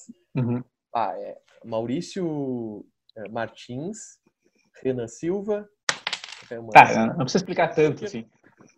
É, não, só para citar o nome dos caras, senão tá. dá. Sim. O, principalmente o Renan. Renan, saudade do Renan. Ele é gente boa, é meu amigo. O Michel, o Vinícius Guerreiro. Ah, eu acho que eram esses. E o Maurício. E o Maurício Mesquita que não era jornalista na época, ele entrou como programador e aí ele entrou na faculdade de jornalismo e aí eu conheci ele. E que não é mais jornalista e não por acaso o único que está milionário nesse momento. Tá milionário, tá milionário, Maurício. É, é, eu falei com ele esses tempos, cara. Perguntei o meu, e aí, tá milionário? Cara, sensacional. Mas tá, e o, o Maurício é o cara que tinha ideias brilhantes, né? Sim. Eu depois vou contar uma outra ideia, ideia brilhante dele. Uh... Aí era um portal de notícias que a gente cobria Brasil e Pelotas, como se fosse o Globoesporte.com. E aí a gente fazia todo o noticiário de Brasil e Pelotas. E aí a gente inventou um monte de coisa, cara. A gente fazia a transmissão dos jogos uh, das categorias de base dos clubes, Brasil Sub-20, Pelotas Sub-20. A gente fazia uh, transmissão. Teve um Brapel transmitido pelo Rede Esportiva, que foi o Brapel lá da Boca do Lobo, 2 a 2 que, que o Jacomo Vertinetti, do Diário Popular, uh, narrou, e era uma uhum. parceria do Diário Popular com Rede Esportivo. Tinha vários projetos dentro do Rede Esportivo. E aí, aí teve um tempo que ele deu uma morridinha, porque aí a galera começou a fazer outra coisa e tal. E aí o Maurício me pegou não, meu, vamos voltar e tal com Rede Esportivo, vamos. Aí isso, final de 2013. Eu lembro que o primeiro jogo que eu me credenciei para meio de 2013. O primeiro jogo que eu me credenciei para assistir pelo Rede Esportiva, para trabalhar, foi Brasil e São Paulo, o último o jogo da final da divisão de acesso, ou de pênalti do Rafael Foster. E aí, aí tá, comecei a trabalhar e dar-lhe pau ali, fazer setor do Brasil de Pelotas, fazer setor do Brasil de Pelotas, e ia no Brasil, ia a pé no Pelotas, tudo, tudo a pé em Pelotas, né? Uhum. Ia no Bento Freitas, aí assistia a treino, fazia coletivo, o treino do Pelotas era de manhã, eu já tinha ido, ou então, se era na mesma corrida, eu ia a pé, ou pegava carona de alguém e tal. E aí tava puxado para mim, tinha que fazer, sei lá, oito matérias por dia. Quatro de Brasil, quatro de Pelotas, tava puxado. E uhum. aí eu, bah, Maurício, tem que chamar alguém, tem que chamar alguém, tem que chamar alguém. Aí o Eduardo, que era, que, era meu colega e era repórter da Rádio Pelotense, ele estava trabalhando no futebol daqui, aí ele não quis vir para o Rede Esportiva. O Petrucci estava começando no, na Rio, e aí faltou. Não tinha ninguém para a gente convidar, que era o, a, a galera que estava comigo ali que, que trabalhava mais no setor. Aí eu chamei o Heitor, que era meu bicho da faculdade, que é nosso amigo, o Heitor Araújo. E aí eu, tá, Heitor, vamos trabalhar, não sei o quê. O Heitor, bah, meu, vê se consegue um dinheiro, não sei o quê. E quando a gente reativou esse projeto, é, eu ganhava uma bolsa. Era de 250 reais. Do, do Maurício e do Justin. Conhece o Justin, né? Acho que sim. O Felipe Pires, outro dia. Ah, sim. Da, e aí? Da e aí eu, eu ganhava essa bolsa de 250 reais. Eu, não, Heitor, eu, eu dou metade da minha bolsa para ti. Aí tipo, eu ganhei o Heitor ganhando 125. E aí a gente começou aí, tipo, ah, o Heitor pegava o Pelotas, eu pegava o Brasil. Porque só o Heitor tinha carro. Aí às vezes eu pedia umas caronas pra ele, a gente fazia uns corre. Mas era muito massa, mano. Muito massa. Naquela época foi muito massa. Trabalhava pra caralho. Aprendi a trabalhar naquela, naquela época. 125, hoje, né? 125 para cada um. 125 reais para cada um. Então, assim, é o seguinte. Diga-se de passagem, Henrique, é. foi o maior, foi o maior, não, o maior salário que eu ganhei na imprensa esportiva pelotense foi quando eu ganhava 250 no Rede Esportiva. Mas foi, foram os maiores salários que eu recebi na, na Crônica Esportiva Pelotense. É verdade, depois não recebeu nada. Trabalhei na Rádio Papel, não ganhei, trabalhei na Rádio Cultura, não ganhei. Mas eu acho que não, não acho que não custa. Quem ouvindo não entende o que, que é isso, cara, eu pedia para trabalhar nas rádios, cara, deixa eu trabalhar aí, ah, a gente não pode te pagar nada. Sim. Beleza, não tem problema. Na Rádio é. eu ganhava cachê de viagem, que era para eu poder comer na viagem. Tipo, ah, vamos uh, Pelotas e Palmeirense, em Palmeiras das Missões. Aí a gente ia na vazia da imprensa lá, que ia todas as rádios uma vazinha só. E aí o Telmo, que era meu chefe, dava 70 pila. Era para eu poder comer no dia. Ah, fazer chover com 70. Era uma loucura, né, cara? É. E só que, eu, só que por minuto. Só que é o que, só que o cara fazia também. E o cara nem achava ruim também, né? No início. Não achava, não achava. Final. Não, ia ser ruim fazer isso até hoje, porque. E foi que bateu lá em Pelotas, né, cara? Porque eu me formei, aí eu fiquei um ano trabalhando no Pansi, procurando emprego e tal, mas procurando emprego naquelas, porque curtia Sim. trabalhar onde eu tava trabalhando.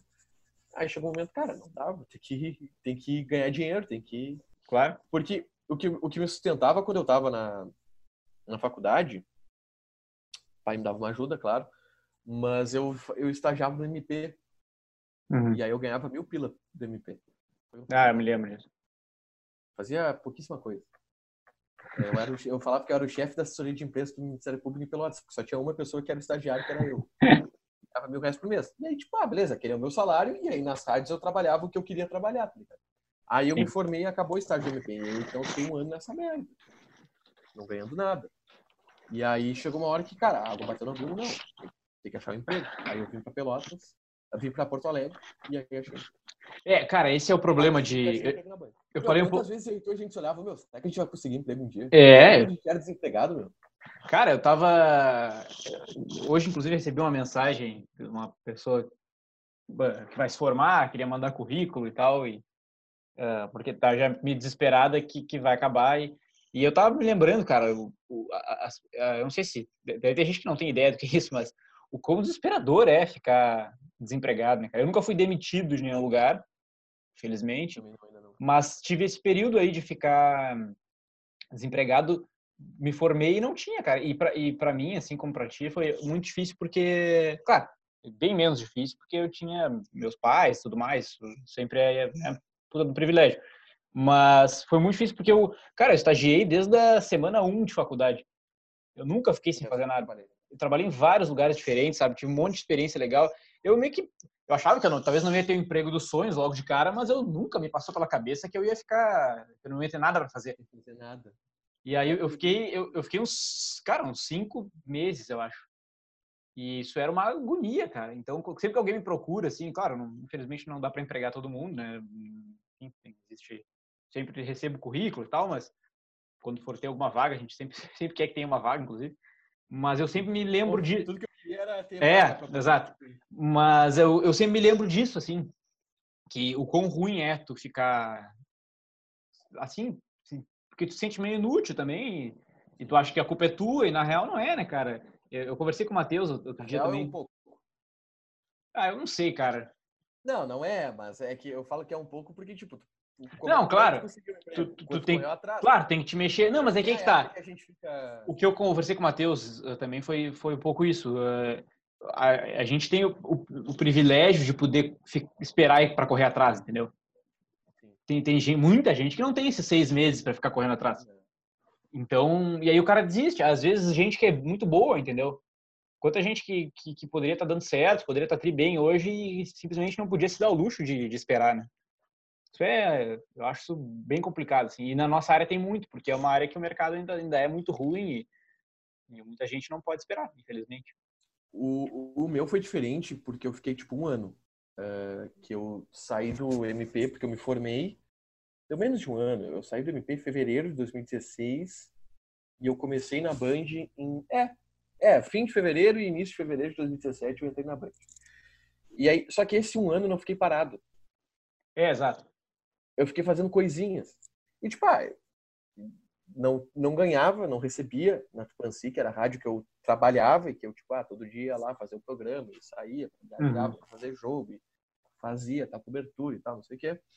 Ah, eu não ganhava da Tupanci, e aí, tipo, ah, eu ganhava dinheiro de outras coisas também, tipo, fazia trampo em... trabalhava em festa de noite, fazia garçom na... fui de garçom de chalaça, em duas chalaças. Hum, uh, eu lembro.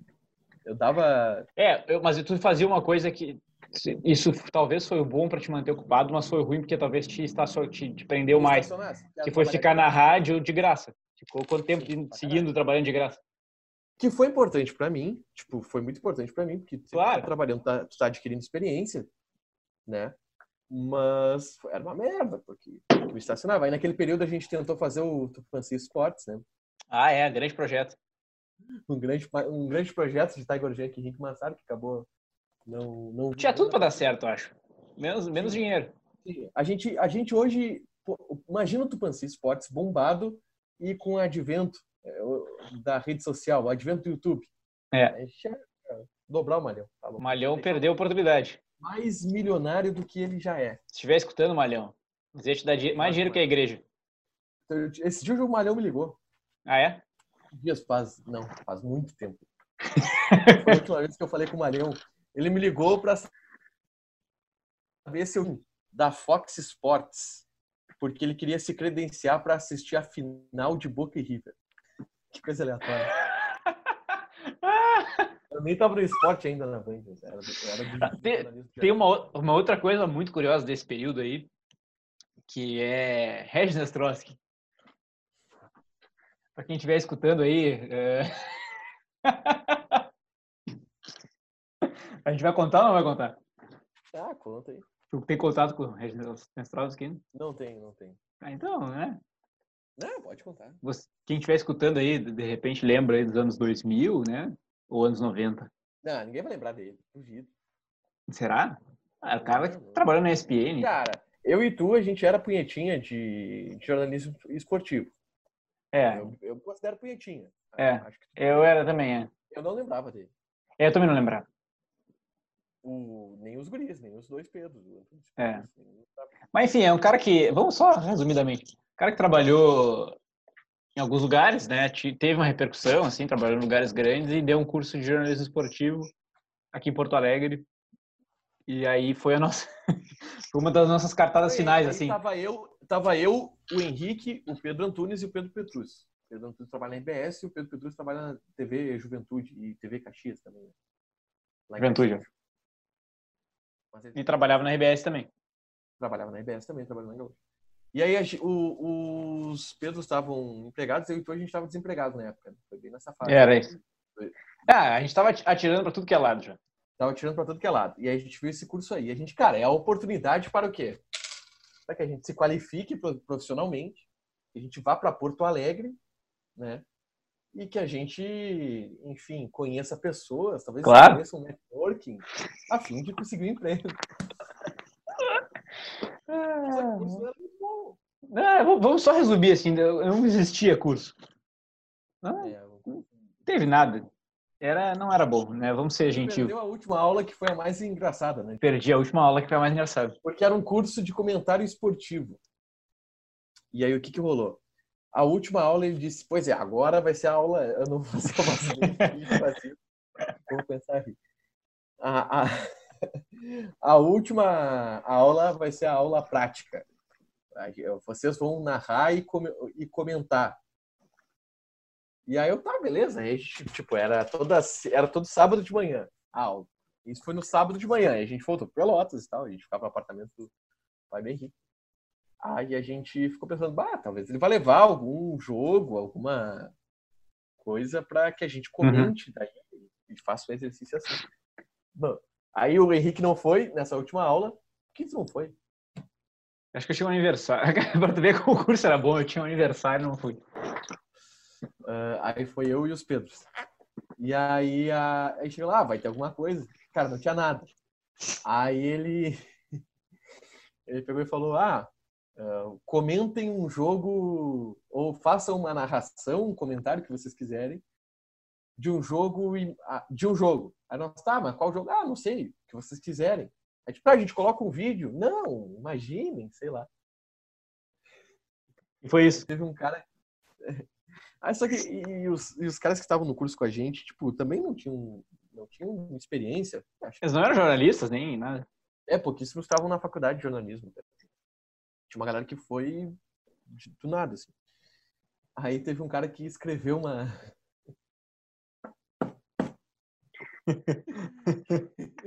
O que, que ele escreveu? Eu não lembro. Ele escreveu uma narração, lembra? Ah, é, aqui, ó. Que aí foi assim, tá, mas aí eu peguei, aí a gente pegou e puxou a frente. Porque a gente era os mais experientes ali. Nós três já tinha trabalhado, a gente já tinha trabalhado em veículo e tal. Eu trabalhava Sim. na rádio, Pedro trabalhava na rádio, o outro Pedro também. Aí a gente foi puxar. Aí a gente fez uma equipe para ir os três de uma vez para não passar muita vergonha, né? Aí eu narrei, o Pedro Antunes comentou e o Petrus estava lá no fundo dormindo. E aí eu comecei a inventar um jogo que era Barcelona e Atlético de Madrid no Nicolau Fico, sei lá, uma coisa assim. Aí eu pedi pro Pedro dar uma opinião, inventando coisas na minha cabeça, assim. Aí o Pedro comentando e tal. Aí deu um lance e eu chamei o Petrus dormindo lá no fundo da cadeira. Aí, tipo, inventando o lance na minha cabeça, ah, não sei o quê. Henrique chutou, a bola foi para fora, Pedro Petrucci. Aí o Petrucci levantou assim. Eu, vai, meu repórter. Aí o Pedro, tipo, deu um depoimento de goleiro. Aí a gente montou uma jornada de rádio imaginária. Só que só a gente, aquela turma ali, tinha trabalhado em rádio e tal. E foi Genial. isso, 10 minutos. Aí, cara, foi uma merda, foi uma várzea, a gente só avacalhou. Coisas que aí a gente passa, né? Assim, aí eu inventei que o jogo terminou e tal. Aí, ah, terminou o jogo, não sei o quê. Aí a gente parou assim, a gente olhou pro Regis Nestrovski, o Regis. genial, genial. Voltamos. Tá, aí o, o, ah, não, deu, deu, deu desse assunto, deu, deu desse assunto. Não, aí só deixa eu contar do Ninguém cara... entendeu nada dessa história, já nós vamos continuar com ela. Deixa eu contar do cara que escreveu a narração. Tá, aí tá, a gente fez isso. Que a gente era os únicos que, tinham traba... que tínhamos trabalhado em rádio. E aí a outra galera, tipo, ai, agora que a gente faz, não sei o quê, mas foi um exercício muito escroto, porque tipo, ninguém sabia o que fazer. Aí teve um tiozinho que escreveu uma narração Aí ele falou, ah, eu vou narrar, mas eu escrevi aqui daí o jogo. Aí tá, narra. Ele sentou, tipo, e ele narrou a final da Copa de 94. Aí ele pegou, assim, um, um caderno.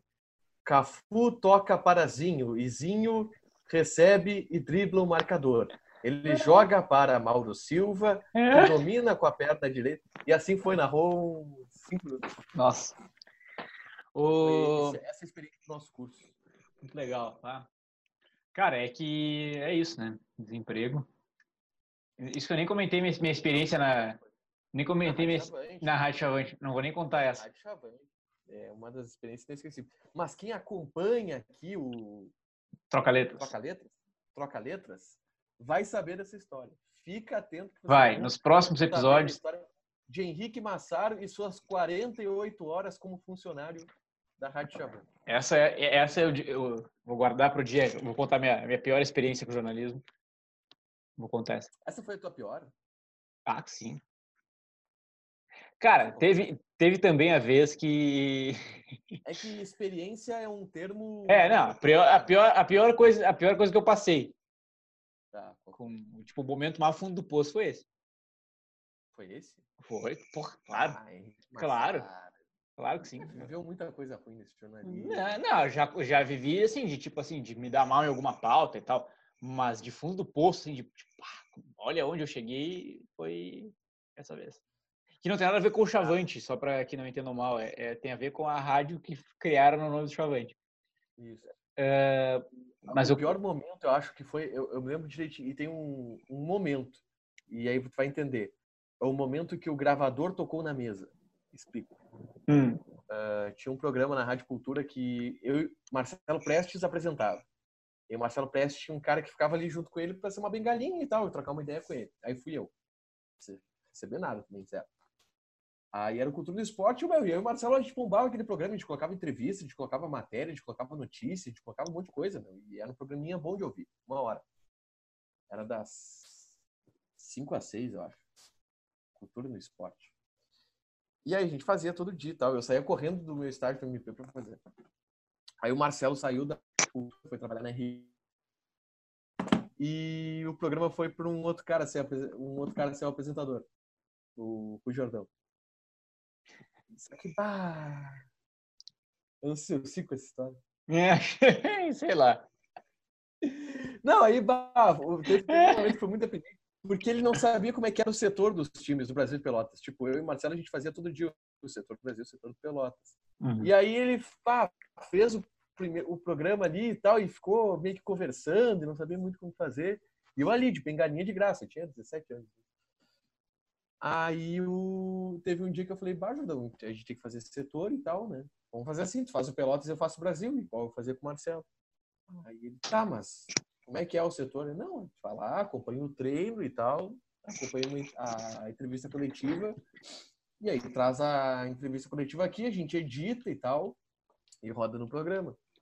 E aí ele não sabia fazer o som de forte, ele não sabia mexer no som de forte, não sabia editar.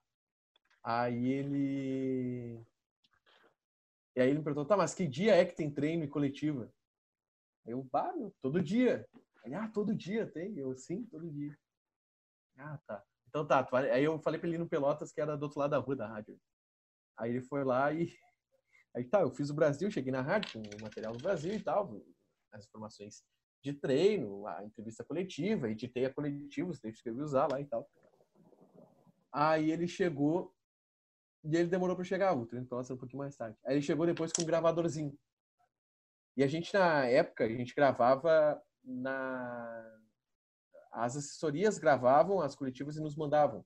Porque aí pegava pelo sistema de som da, da sala, né? Era melhor. Sim. E aí ele chegou com um gravadorzinho e atirou o gravadorzinho em cima da, da mesa, assim, ah, tá aqui o Pelotas, não sei o que, um, um caderninho cheio de notícias. Só que, tipo, faltava cinco, programas pro, cinco minutos pro programa começar. Aí eu, tá, meu, mas como é que tu vai colocar o áudio do gravador aí na... pra editar e tal? Aí, ah, não sei. E agora, como é que a gente faz? Não. Aí eu, é, meu, não sei, era pra ter pedido o arquivo e tal, que a gente editava o arquivo aqui. Ah, mas eu não pedi. Aí depois eu soube, com outra galera que tava no estádio, como é que foi o setor. Ele chegou lá com um gravador, não conversou com ninguém. Ele tinha um, tava o cara falando, ele chegou no meio da entrevista, colocou o gravador em cima da mesa e saiu. Nem era pelo gravador, sabe? Uhum. Cadê? Acho que esse foi o momento mais, mais. Ah, foi esse? Ah, foi de boa, então. Não, é que foi. Eu tive, eu tive um outro que foi fundo, mas é que aí não foi fundo do poço. Foi a Rádio Pelotense. Uh, mas aí, mas aí não pela Rádio Pelotense, né? Não é, não, não, não é, mas é que aí não foi pelo lugar. Isso aí foi por, por minha culpa mesmo. E eu peguei um negócio, então eu peguei um negócio que eu não devia ter pego, que eu tava fazendo um monte de outras coisas. E é um troço que eu não queria fazer, porque eu acho um saco plantão esportivo. Nunca mais quero fazer. Não, é que eu tinha feito plantão esportivo ah, na, na Tupanci, e eu na Tupanci eu fiz bem, cara. Eu fiz bem, porque mas, porque assim, eu, eu me concentrei para fazer, fiz direitinho assim. E na Pelotense eu fui porque tipo assim, ah, nós estamos precisando para ontem e a gente paga tanto. E aí eu tava num estágio lá que me sugava um monte e eu, o chefe do estágio falou assim: "Não, não vai, tá na, na época que tem que fazer tudo, e tal". E realmente tem que fazer um pouco de tudo, só que não dá para abraçar o mundo, né? E eu fui fazer, cara, eu tava completamente por fora de tudo. O jogo tava rolando e eu tinha que acompanhar os placares. E já fez plantão, tu sabe? E, cara, eu tava com a cabeça. É, eu tava com a cabeça em outro lugar. E aí eu deixei vários furos, assim. Do, do cara me, me perguntar: e aí, Henrique, o Pelotas joga amanhã? E o jogo do Pelotas de amanhã? E eu. Não, não tem jogo do Pelotas amanhã. E tinha, entendeu? porque eu tava, Pelotas, né? que eu tava boiando, né, cara? tava. Esse aí foi também, tipo, putz, tem que rever algumas coisas. Mas aí foi por uma cagada minha, assim, né? E eu era muito novo, isso foi, sei lá, no segundo semestre da faculdade, terceiro, talvez. E, mas... Tá, e o teu, teu momento de consagração no, na, no jornalismo, qual foi? Ah, não, isso aí agora, nos últimos anos aí. Isso aí temos vários. Não, é. Não sei últimos... qual foi o momento de... Não, nos últimos anos, pra mim, eu acho que foi... Ah, cara, sei lá, é... Talvez a... Não sei, é difícil dizer. Ah, teve a, a, a indicações para pro, os prêmios, assim, ah, isso, isso é, isso sim. Isso, pô, é uma coisa legal, né? Talvez seja o momento mais. Mas teve, teve momentos também que não tem nada a ver com isso, que foram também, eh, tipo, ter a cobertura lá do caso Bernardo, lá em Três Passos. Sim. Uma, uma ah, baita é experiência. É, essa dói no coração, né? Essa me dói no coração. Agora essa... deveria estar lá. Posso contar? Conta. Porque agora deveria estar lá? Hum? Não entendi. Agora... Não, falei Tiger deveria estar lá. Ah, Tiger deveria estar lá sim, porque eu era repórter do jornalismo geral da Band, estava tudo é. certo. Que eu seria o repórter de rádio para fazer essa cobertura, estava motivado, estava pilhado. E acabou não rolando a viagem. Essa foi uma. Essa e foi, foi o motivo que eu saí do que eu decidi que ia sair do jornalismo geral, aí fui pro esporte. Uhum. É verdade. Do, disso, 2000, março? 2019, março de 2019. Março de 2019, em abril de 2019 eu fui pro. Ah, e cara, foi uma, foi uma, uma baita cobertura, assim, por mais que tenha sido. Foi super pesado, assim, né? Pra quem não sabe, aí, que se alguém tá ouvindo aí depois de quatro horas de conversa, o caso Bernardo foi, né, do menino que foi assassinado uh, pelo, pela madrasta, pelo envolvimento do pai e tudo mais, como, enfim, foram condenados, e esse foi o julgamento e foi um caso que repercutiu muito e tal. E o julgamento em si repercutiu bastante e foi teve muitos momentos pesados assim de imagens e, e áudios e foi muito desgastante, e, mas também foi muito pô, uma baita experiência assim completa assim, né, de, o maior um dos maiores júris populares da história do, do, Rio Grande do Sul e tal. E foi a cobertura mais pesada que tu fez? Ah, sim, com certeza. Eu tenho uma cobertura que foi mais pesada que foi do caso Eduarda. Te lembra? Ah, é. Como é que foi? Era uma guria de oito anos que ela foi sequestrada e morta. Ela, ela, ela morava no Rubem Berta. Uhum. E aí ela sumiu e tal, e acharam o corpo dela depois na estrada de Gravataí para Alvorada, né? De uhum. Viamão Alvorada, né? No meio da 118 ali. Acharam. Uhum. No meio, não. No matagal que tinha na 118. Aquela foi disparada, a cobertura mais marcante, Sim. pesada que. Mas quanto tempo que foi, assim, de não, foi uma manhã. Ah, tá. Foi um é, dia, na real. Isso assim, é que, tá, aí é uma, é uma... Só que, cara, foi um bagulho bizarro. Claro, claro. Um bizarro. Porque foi assim, ó, foi um dia depois do meu aniversário, tá? Foi no dia 22 de outubro de 2018. Isso. 22 de outubro de 2018. É isso. Porque foi assim, aí eu, eu me lembro de chegar em casa, tá, do meu aniversário, bêbado e tal. Era, meu aniversário foi no domingo, aí na segunda-feira eu ia trabalhar. Aí eu cheguei em casa do meu aniversário e tinha ali um grupo de WhatsApp e tal, a história, ah, uma, uma menina foi sequestrada bem perto, a mãe tá pedindo ajuda para procurar e tal. E aí eu, ah, eu, eu pegava no plantão na Band, eu era repórter do jornalismo geral. Eu chegava às sete na Band. Então, tipo, sempre de madrugada ali, antes de dormir, às vezes eu dormia com o rádio ligado, justamente para saber o que, que eu ia atrás quando acordasse. Quando chegasse na Band, o que, que eu ia ter que ir atrás. Aí eu já, tipo, olhando, bah, vou ter que ir atrás disso aí provavelmente amanhã de manhã. Mas não botei muita fé. Não quero. Aí eu cheguei na Band e ainda tava desaparecida e tal, aquilo repercutindo. Mas repercutindo pouco ainda, sabe? Porque era só, tipo, ah, um caso de uma menina desaparecida, podia ser qualquer coisa. E muitas vezes tinha casos de menina desaparecida que estava na casa do tio, sei lá, uma coisa assim. Aí, a gente conseguiu o telefone da mãe da, da criança. Eu liguei, falei com ela, que era que é alguma coisa Kendra, se eu não me engano. Aí liguei, ah, oi, tudo bem? Pai, aqui da Band e tal. Aí eu conversei com ela, a mãe dela de boa, assim, tipo, ah, pois é, ontem uh, sequestraram a minha filha ontem, ontem sequestraram minha filha, eu tô desesperada, tipo, procurando ajuda. Eu de boa no sentido de que eu conseguia ter um diálogo com ela, eu conseguia uhum. conversar com ela. Ah, eu tô procurando ajuda, roubaram ela, não sei o quê, sequestraram, alguém passou aqui e pegou. Aí eu, tá, não, tudo bem. Uh... Aí, tá, gravei a sonora, como a gente fala ali, a entrevista com ela e tal, a sonora dela. E aí, vamos lá pra casa dela pra fazer umas imagens, fazer uma sonora pra TV com ela daí. E aí eu fui. Aí eu combinei com ela no telefone, tá, a gente vai ir pra aí então, até pra pegar umas imagens, pegar uma, uh, imagens de fotos dela, para que a gente possa colocar tipo, na TV para ajudar a procurar. Aí eu, não, tá, tudo bem. E é longe pra caralho a casa dela, tipo, lá no, no Rubem Berta. Um abraço pro Rubem Berta, já morei lá.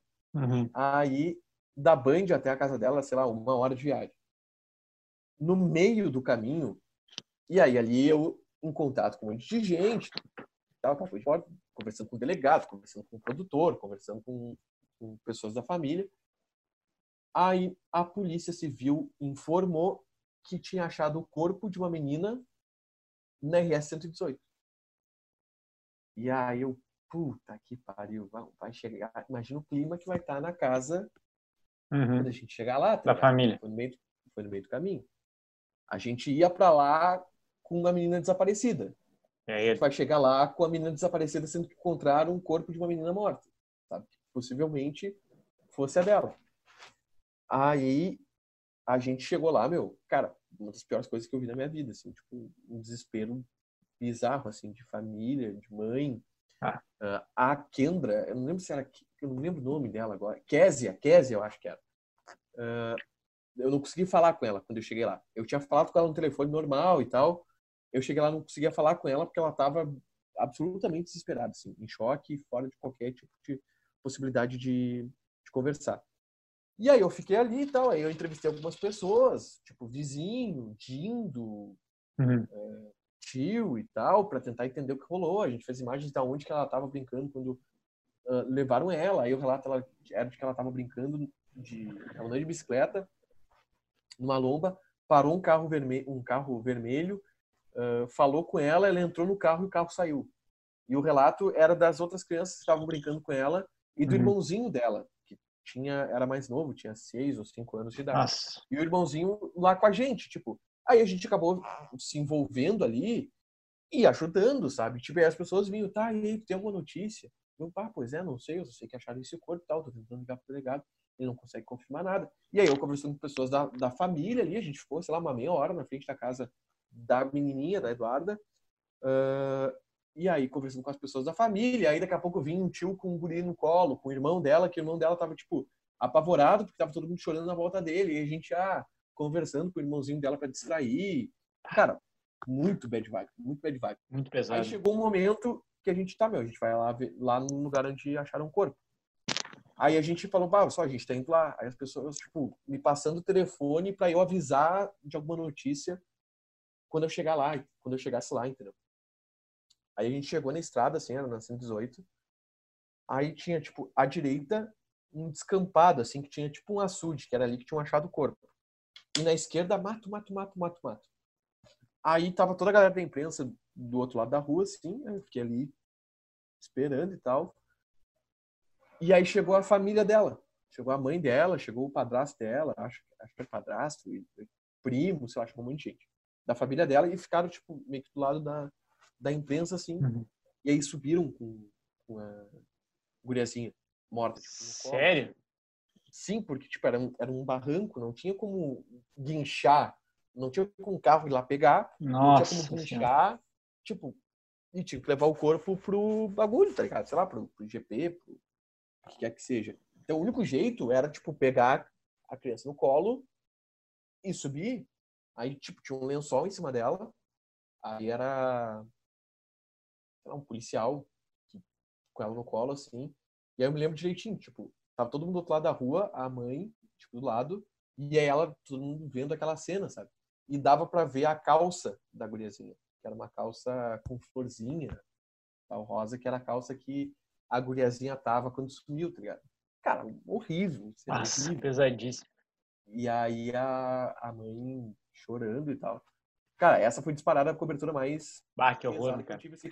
E, e, eu e tu, eu não sei se já chegou a fazer isso também, né? Mas eu fiz muito, que era, porra, cobertura de, de homicídio. Ah, sim, sim, sim. Três, claro. Mataram três lá, não sei aonde. Cara, é, é isso aí. É, é, é, que que tá? A gente, naquela aí... época eu já tava bem cascudinho pra Não, isso, não, mas o cara nunca tá, eu acho. Não, não tá. Eu, eu... Não, galera, o pessoal que faz eu, isso há uns 20 anos já é. Mas, já cara, é... eu não, eu não, eu ia de boa. Tipo, Sim. ah, eu já não achava tão. Porque é, eu sempre achei que eu tivesse medo de, de sangue e tal, dessas coisas. Uhum.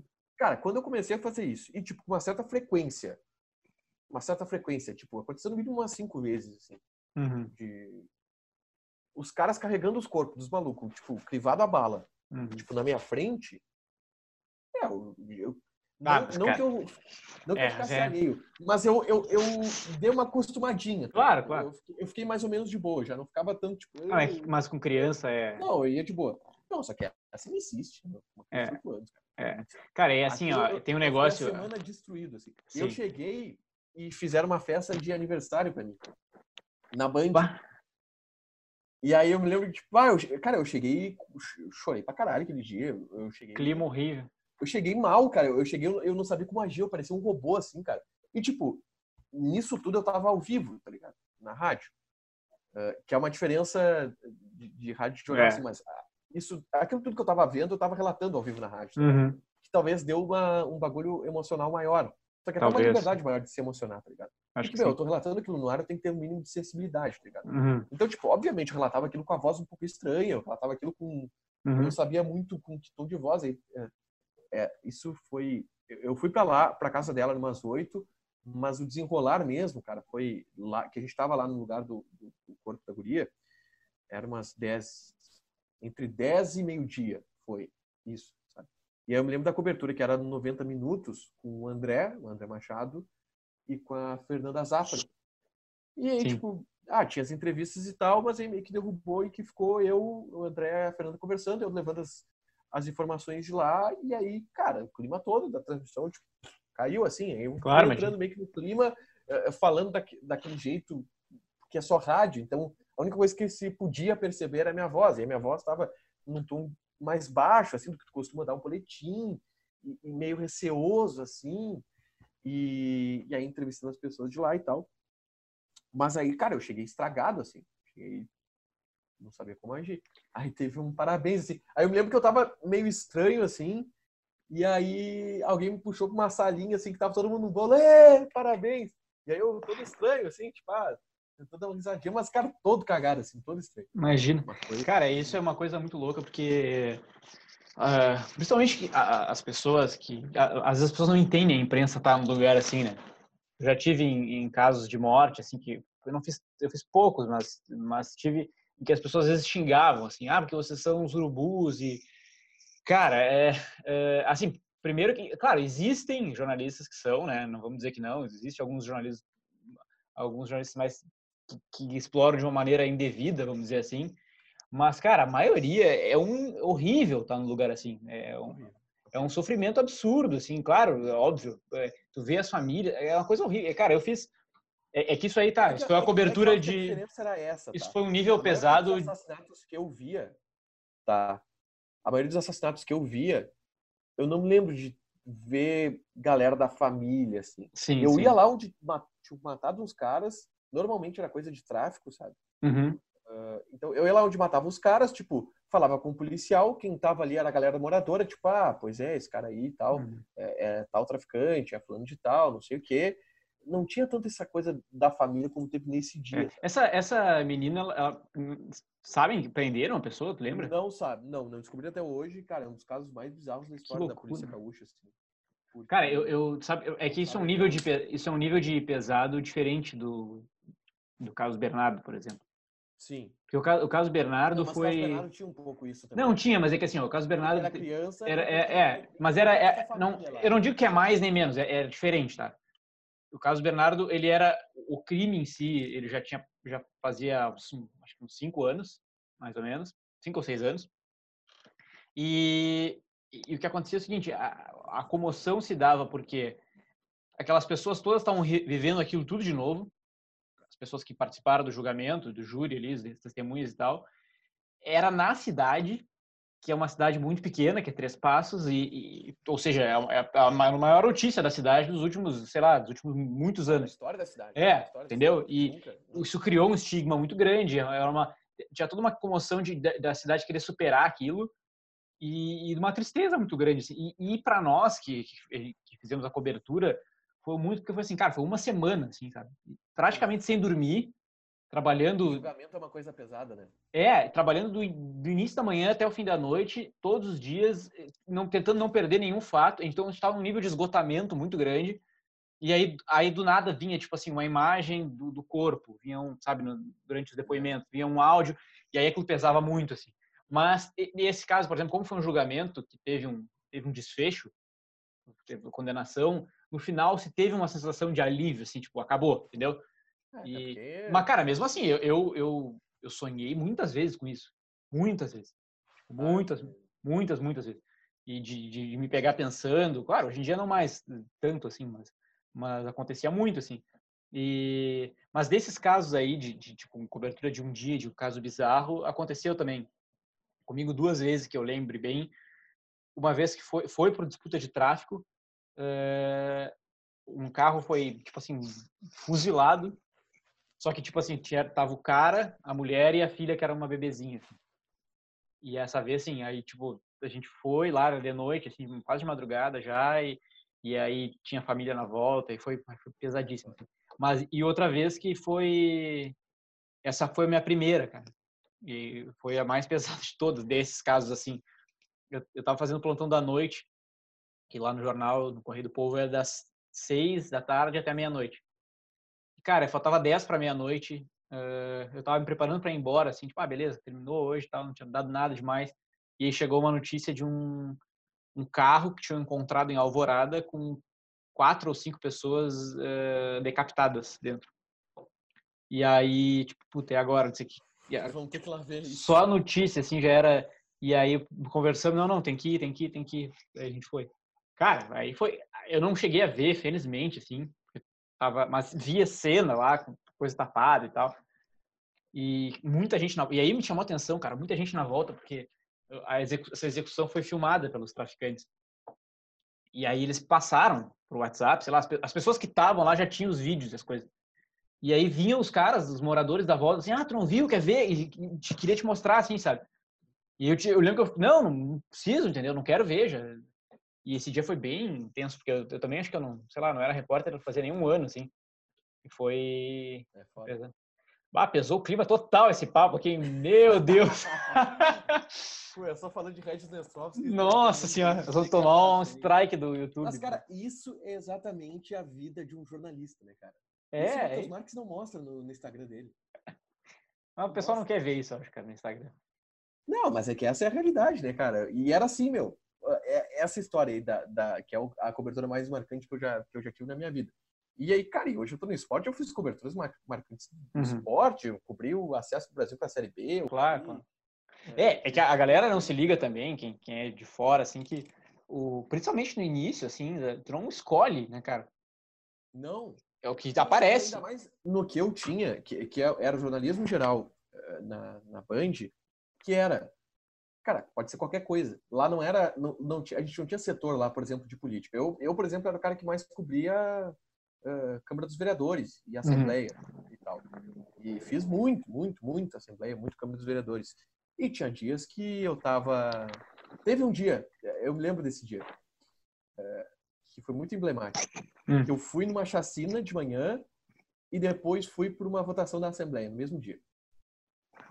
Nossa. É? Exato. A diferença dos bagulhos. Cara, mas é. Mas é... é que cobria tudo, é, e, é, e, era muito mais dinâmico do que é o jornalismo esportivo. Sim. Eu te falava isso, porque eu era do jornalismo esportivo em Pelotas, e aí eu vim para Porto Alegre trabalhar no geral, e eu te falava isso, eu, e eu sempre falava isso. Cara, o jornalismo geral ele é muito mais dinâmico do que o jornalismo esportivo. O jornalismo esportivo é falar, cobre o time e é isso. Então, Sim. O jornalismo geral, tudo pode acontecer, velho. Tinha dia que eu fazia trânsito, tinha dia que eu fazia chacina, tinha dia que eu fazia política, tinha dia que eu fazia pauta 500, que é a famosa pauta patrocinada por alguém, né? Que alguém paga para que tu vá lá cobrir. Sim. Tinha dia que eu fazia, cara, é, tem de tudo. Cara, uma coisa importante para baixo, até para ser um, um assunto mais leve. Como é que é ser processado? Pode falar sobre isso ou não? Cara, nunca falaram que eu não posso. Você ainda tá sendo processado ou não? Tô. Sim. Tá, a gente não precisa falar se não quiser. Não, eu tô pensando, mas acho que pode, cara. Eu não, não vamos entrar em muitos detalhes, tá? Tá. Pode dizer por quê? Não pode dizer por quem. Eu tô pensando se não posso dizer por quem. Tu ainda tá, tu ainda tá rolando? Uh, tá rolando, só que não teve andamento nenhum, cara. E, e, eu acho estranho isso até, porque foi tipo 2017 que ela me processou. E já estamos em 2021 e não teve nenhum andamento do processo. Tá, mas não teve nenhuma audiência. Tu teve audiência lá teve atrás? Uma, teve uma audiência de conciliação. Ah, tá, então ah, terminou? Deixa eu contar. É, é uma ex-musa do Inter que está me processando. Ex-musa do, do time Inter. Do time internacional, isso. E eu não era do jornalismo esportivo na época, eu era do jornalismo geral. Sim. Só que houve uma notícia de que ela teria sido presa essa pessoa. E aí. Ela tinha sido presa. Aí tá, eu não posso afirmar isso hoje. Ah, tá, tá, tá, tá, tá. tá. Aí tu foi não atrás. Sei, tá. a, a, notícia foi. Uma suposta musa foi supostamente presa. É, uh, chegou para mim a notícia de que ela teria sido presa. Sim. Uma, uma musa do Inter teria sido presa. Eu tava num plantão de, sei lá, sábado, domingo de tarde que a gente ficava na, na Band News FM ali na mesa, ancorando e apurando as informações e tal. E aí eu fui atrás dessa, dessa notícia. Eu liguei para a polícia em Caxias do Sul e a informação que eu recebi é, foi com os dados do boletim de ocorrência. Uhum. Aí eu liguei para o Brigada Militar de Caxias do Sul, que era então onde teria acontecido esse fato. Oi, tudo bem? Queria confirmar com vocês uma ocorrência. Um abraço pro gato aí. Dobzinho. Dobzinho, Deu. sempre, sempre participando. Presente. Aí eu perguntei, ah, eu queria confirmar eh, se essa ocorrência aqui ela é verdade, porque ela chegou até mim, que é a fulana de tal, uh, que é a pessoa, que é essa ex-musa do Inter e tal, que apareceu o nome dela no boletim de ocorrência que eu tive acesso, uhum. uh, que teria... O caso aconteceu o seguinte, uh, ela estava em um carro roubado com um outro cara, tá? Aí teve uma blitz, se eu não me engano, Teve uma blitz e aí o carro furou essa blitz e fugiu, porque o carro era roubado. Aí a polícia foi de trás, embretou, pá, levou todo mundo para a delegacia. Foi isso. E aí, esse era o boletim de ocorrência. Aí eu perguntei, tá, isso, isso aconteceu de fato? E aí a, a oficial da brigada não, sim, aconteceu. Os dois foram presos, tal, encaminhados uh, para a polícia civil. Eu, tá, onde que eles estão presos? E aí eu, ela, a outra pessoa, ah, não consigo te confirmar isso agora. Mas eu posso. Tu me liga daqui a pouco que eu te confirmo aonde eles estão presos. E eu, tá, tudo bem, mas eles estão presos. Não, eles estão presos. Tá. A Brigada Militar prendeu eles em flagrante porque eles estavam num carro roubado. Ela e o cara. Beleza. E aí eu tuitei uma foto dela e tal, que ela tinha sido presa. Uh, e aí depois eu liguei de novo pra mulher da Brigada Militar. Eu, ah, oi, tudo bem? Tem alguma atualização aí de onde que eu queria saber qual presídio que eles estavam, até para poder fechar uma matéria depois. Tá? E ela, ah, então, uh, o delegado acabou de liberar ela. Liberou ela e o cara ficou preso. Uhum. Uh, e ela vai servir como testemunha, no caso. Uh, e aí eu coloquei depois, tipo, a ah, atualização, ela foi liberada. Só que isso não repercutiu nem perto. Testemunha. Isso. Só que não repercutiu nem tão perto quanto o post de que ela tinha sido presa, pega em um carro roubado. E que foi, de fato, ela estava nesse carro roubada, só que aí é o que pode bater um pouquinho é ela, ela foi presa ou ela não foi, mas de acordo com a brigada militar, me tinha me dito ela tinha sido presa. E aí eu publiquei. Só que ela tinha sido presa se ela não tinha ido para um presídio, sendo que o delegado liberou. É, um, é mais ou menos essa história, não dá para entrar em muitos detalhes, é um pouco mais Sim. detalhado que isso, mas o básico é isso. Mas é que tá, é, é isso. E ela pede dinheiro e tal. E é isso. Mas e teve uma audiência de conciliação e nada mais, então? É, teve uma audiência de conciliação, ela tava lá. E. Foi estranho? Não, eu perdi, ganhei um dia. de folga. Aí eu fui para foi em Caxias essa audiência. Aí eu fui para Caxias com o advogado da Band, com a Carla, que trabalhava no RH da Band. A gente foi lá, era uma audiência de conciliação. Aí a conciliadora, tipo, ah, vocês querem. Uh, alguém tem alguma proposta? Aí o, a parte dela fez uma proposta, minha parte recusou, minha parte disse que não tinha nenhuma proposta para fazer. Foi isso, durou dois minutos a audiência. Sim. Então tá.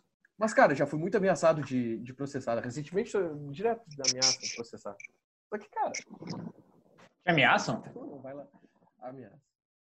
Mas quem? Torcedor? Ah. Dirigente? É, pessoas, pessoas que não entendem no que, que o, o que, que seria um processo, qual é o papel da mídia, qual é. Mas não é, não vou. É Mas só ameaça. Ameaça, ameaça processar que tu sabe que não vão processar, sabe? Claro. O cara se dá conta que ele vai ter que. Vou falar do Baldasso. O Baldasso já falou, acho que disse publicamente, o Pífero processou ele recentemente porque o Baldasso dava pau do Pífero. Tipo, Sim. olha o cabimento isso. Ah, acabou o, o Pífero de.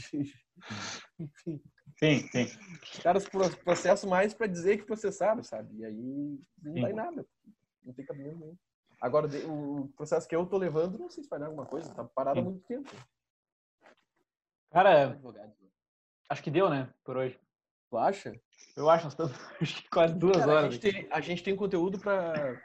Para vários cortes. Mais umas. Não, e a gente tem conteúdo para falar por mais umas três horas, né, cara? Eu não falei nada do meu trabalho hoje, o que eu faço, como é que tá a minha. Pois é, né, cara? Ah, tu falou sim, tu falou do, YouTube, tu falou do. Falei do YouTube. Então a gente. Eu acho que tu volta. De repente tu é o primeiro a voltar. Ah, provavelmente. Outro que vai querer trazer o Matheus. O Matheus disse que volta. Ele, só que ele falou que volta no centésimo. Então. Ele volta ele, ele, ele, ele, acha que eu vou ter 99 pessoas para trazer aqui. É difícil. É então... Quem, quem tá pensando em entrevistar? Por enquanto tá indo só no, no, nos bolas de cima. Eu tô só nos amigos, né, cara? De preferência amigos que tem o arrasta para cima. Não é o teu caso, mas, é caso. mas tu rende mais. Eu, cara, estamos vendo aí. Tô, eu, tô, tô... Eu, eu, tô num processo de blogueiro do Instagram. Eu não posso falar do, do Matheus Marques, mas eu tô num processo de Não, tá, faz bem, faz bem. Tu já pegou e... no, minhas fases blogueiras no, no, Instagram? Já, já. Respondendo perguntas. Isso. É legal, é da hora. Mas eu tô com pouco seguidor ainda, né, cara? Eu não tenho 3 mil seguidores. É, mais que eu já. Mas vamos ver, de repente, esse, pod... esse podcast bomba aí. Eu acho muito difícil. Realmente, eu acho muito difícil. difícil. Ah. Os fanboys do, eu vou, os fanboys do Donos da Bola vão curtir, eu vou mandar pra eles. Manda pra eles. Tu não falou porque... Uh, por que troca letras, tu acha que é o nome? Pense. Por causa... Do, eu sei. Eu sei, eu peguei a referência. Pegou? Peguei. Senhora do Destinos. Quem sabe? É, é. Ô, meu, um dia, é... um, um dia eu sou muito bom em pegar referência. Um dia saberemos. Tu... Ah, se não é, tu sabe qual referência que eu tô falando do senhor? Sei, claro, é evidente. Ah, então, então tá. Então, então é essa. É impossível tu ter pensado no troca-letras, saber da referência de Senhoras do Destino quanto ao troca-letras e não ser. É. O, Cê, quem era o ator? Era o José Maia. Não, não. José Wilker. que falava era o José Wilker, mas Sim. o troca-letras era o José Maia. Era o grande, grande cancelado aí, do... com razão, né? É, um dos grandes cancelados da, da, da, dos últimos anos aí. E... Eu tenho, mas... eu tenho medo de ser cancelado, sabia? Tu tem? Cara, porra, eu ia encerrar então, mas, mas por que me diz? Eu, eu, eu tenho uns cancela, cancelamentinhos de vez em quando, assim, quando erro alguma notícia e tal. Eu tenho, eu tenho só um semi-cancelamento, assim, que foi a torcida do Grêmio. Ah, é, teve aqui. Mas aí, é. cara, mil pessoas te xingando não. É um cancelamento. Né? É um dia, um dia ruim. É, mas, mas... É, mas eu, eu, eu, me pesa isso. Me pesa, pô, é difícil, dificílimo. Tem. É, é foda. Eu tenho medo, cara, mas eu acho que também é uma merda que eu não gosto de sentir que eu tô me, me censurando muito do que eu vou falar com medo de ser cancelado. É, não, e, e o meu problema de, de ser cancelado é exatamente isso, porque eu não, não me eu me censuro para pouquíssimas coisas. Exato. E eu, e eu me tenho como um cara que não vai ser cancelado com facilidade. Tipo, eu não sou lá um cara muito machista, homofóbico. Sim, sim. É, não, tem coisas que tem coisas que eu já, já como é que é? tem coisas que eu não que eu não tenho medo, porque eu sei que eu jamais vou dizer, né, cara? Mas é que às vezes eu tenho medo de, cara, sei lá, uma, uma coisinha que tu fala sem querer, errado, tu te expressou mal, acontece, entendeu? Mas também, né, cara, eu acho que azar. Uh... Pode. Tá, Tiger, é isso? Deu? Chega? É Gostou? Foi bom para ti? Foi bom, mas eu acho que cabe mais. Cabe mais. Tu vai ser o primeiro a voltar, então. Tô prometendo isso pra todo mundo, mas... Até agora o Matheus foi... vai. Eu vou, ser, eu vou votar antes do Matheus. Ele vai, eu acho que ele vai, ficar, ele vai ficar com inveja, eu acho. Desse... Eu, eu, eu, eu quero muito ver o do Matheus. Vai ver, vai ver. Vai ver ser uma das quatro pessoas que vai, vai assistir. Tá? Feito então. Quais serão as outras? Será... A Bianca, a Bianca, vai, a Bianca vai ver, não, vai ver. Bianca, ela me prometeu, né, cara? Tá? Será que então... ela... eu, depois eu quero a opinião da Bianca sobre o meu. Ela vai, ela vai assistir, vai ser a primeira, pode deixar. Tá. Tá? Feito? Falou. Feito. 13 Beijo. Beijo, tchau. Ah, ô Tiger. Oi. Só... Não, não, não vou fazer, não vou. Pede pro pessoal. não vou, não vou, não vou, não vou, não vou. Pede pro pessoal se inscrever aí só e tudo mais. Ah, explica porque é porque eu tenho uma mania que eu sempre desligo na cara. Ele desliga na cara das pessoas. Não, eu não vou fazer isso. É. Sabe? É, é tá, então é no, eu não sei YouTube, YouTube. Vai estar tá, vai tá no Spotify, YouTube. mas o nosso nosso business é YouTube. Cara, então você que tá ouvindo aí e acompanhando o Troca Letras, te inscreve no canal aqui, não custa absolutamente nada. Tu vai receber todas as notificações a respeito desse brilhante podcast, com brilhantes convidados e mais brilhantes ainda conteúdos para você. Então, te inscreve no canal e dá esse joinha aqui, porque esse papo foi de qualité. Foi de primeira. Então tá. Beijo, Tiger. Beijo.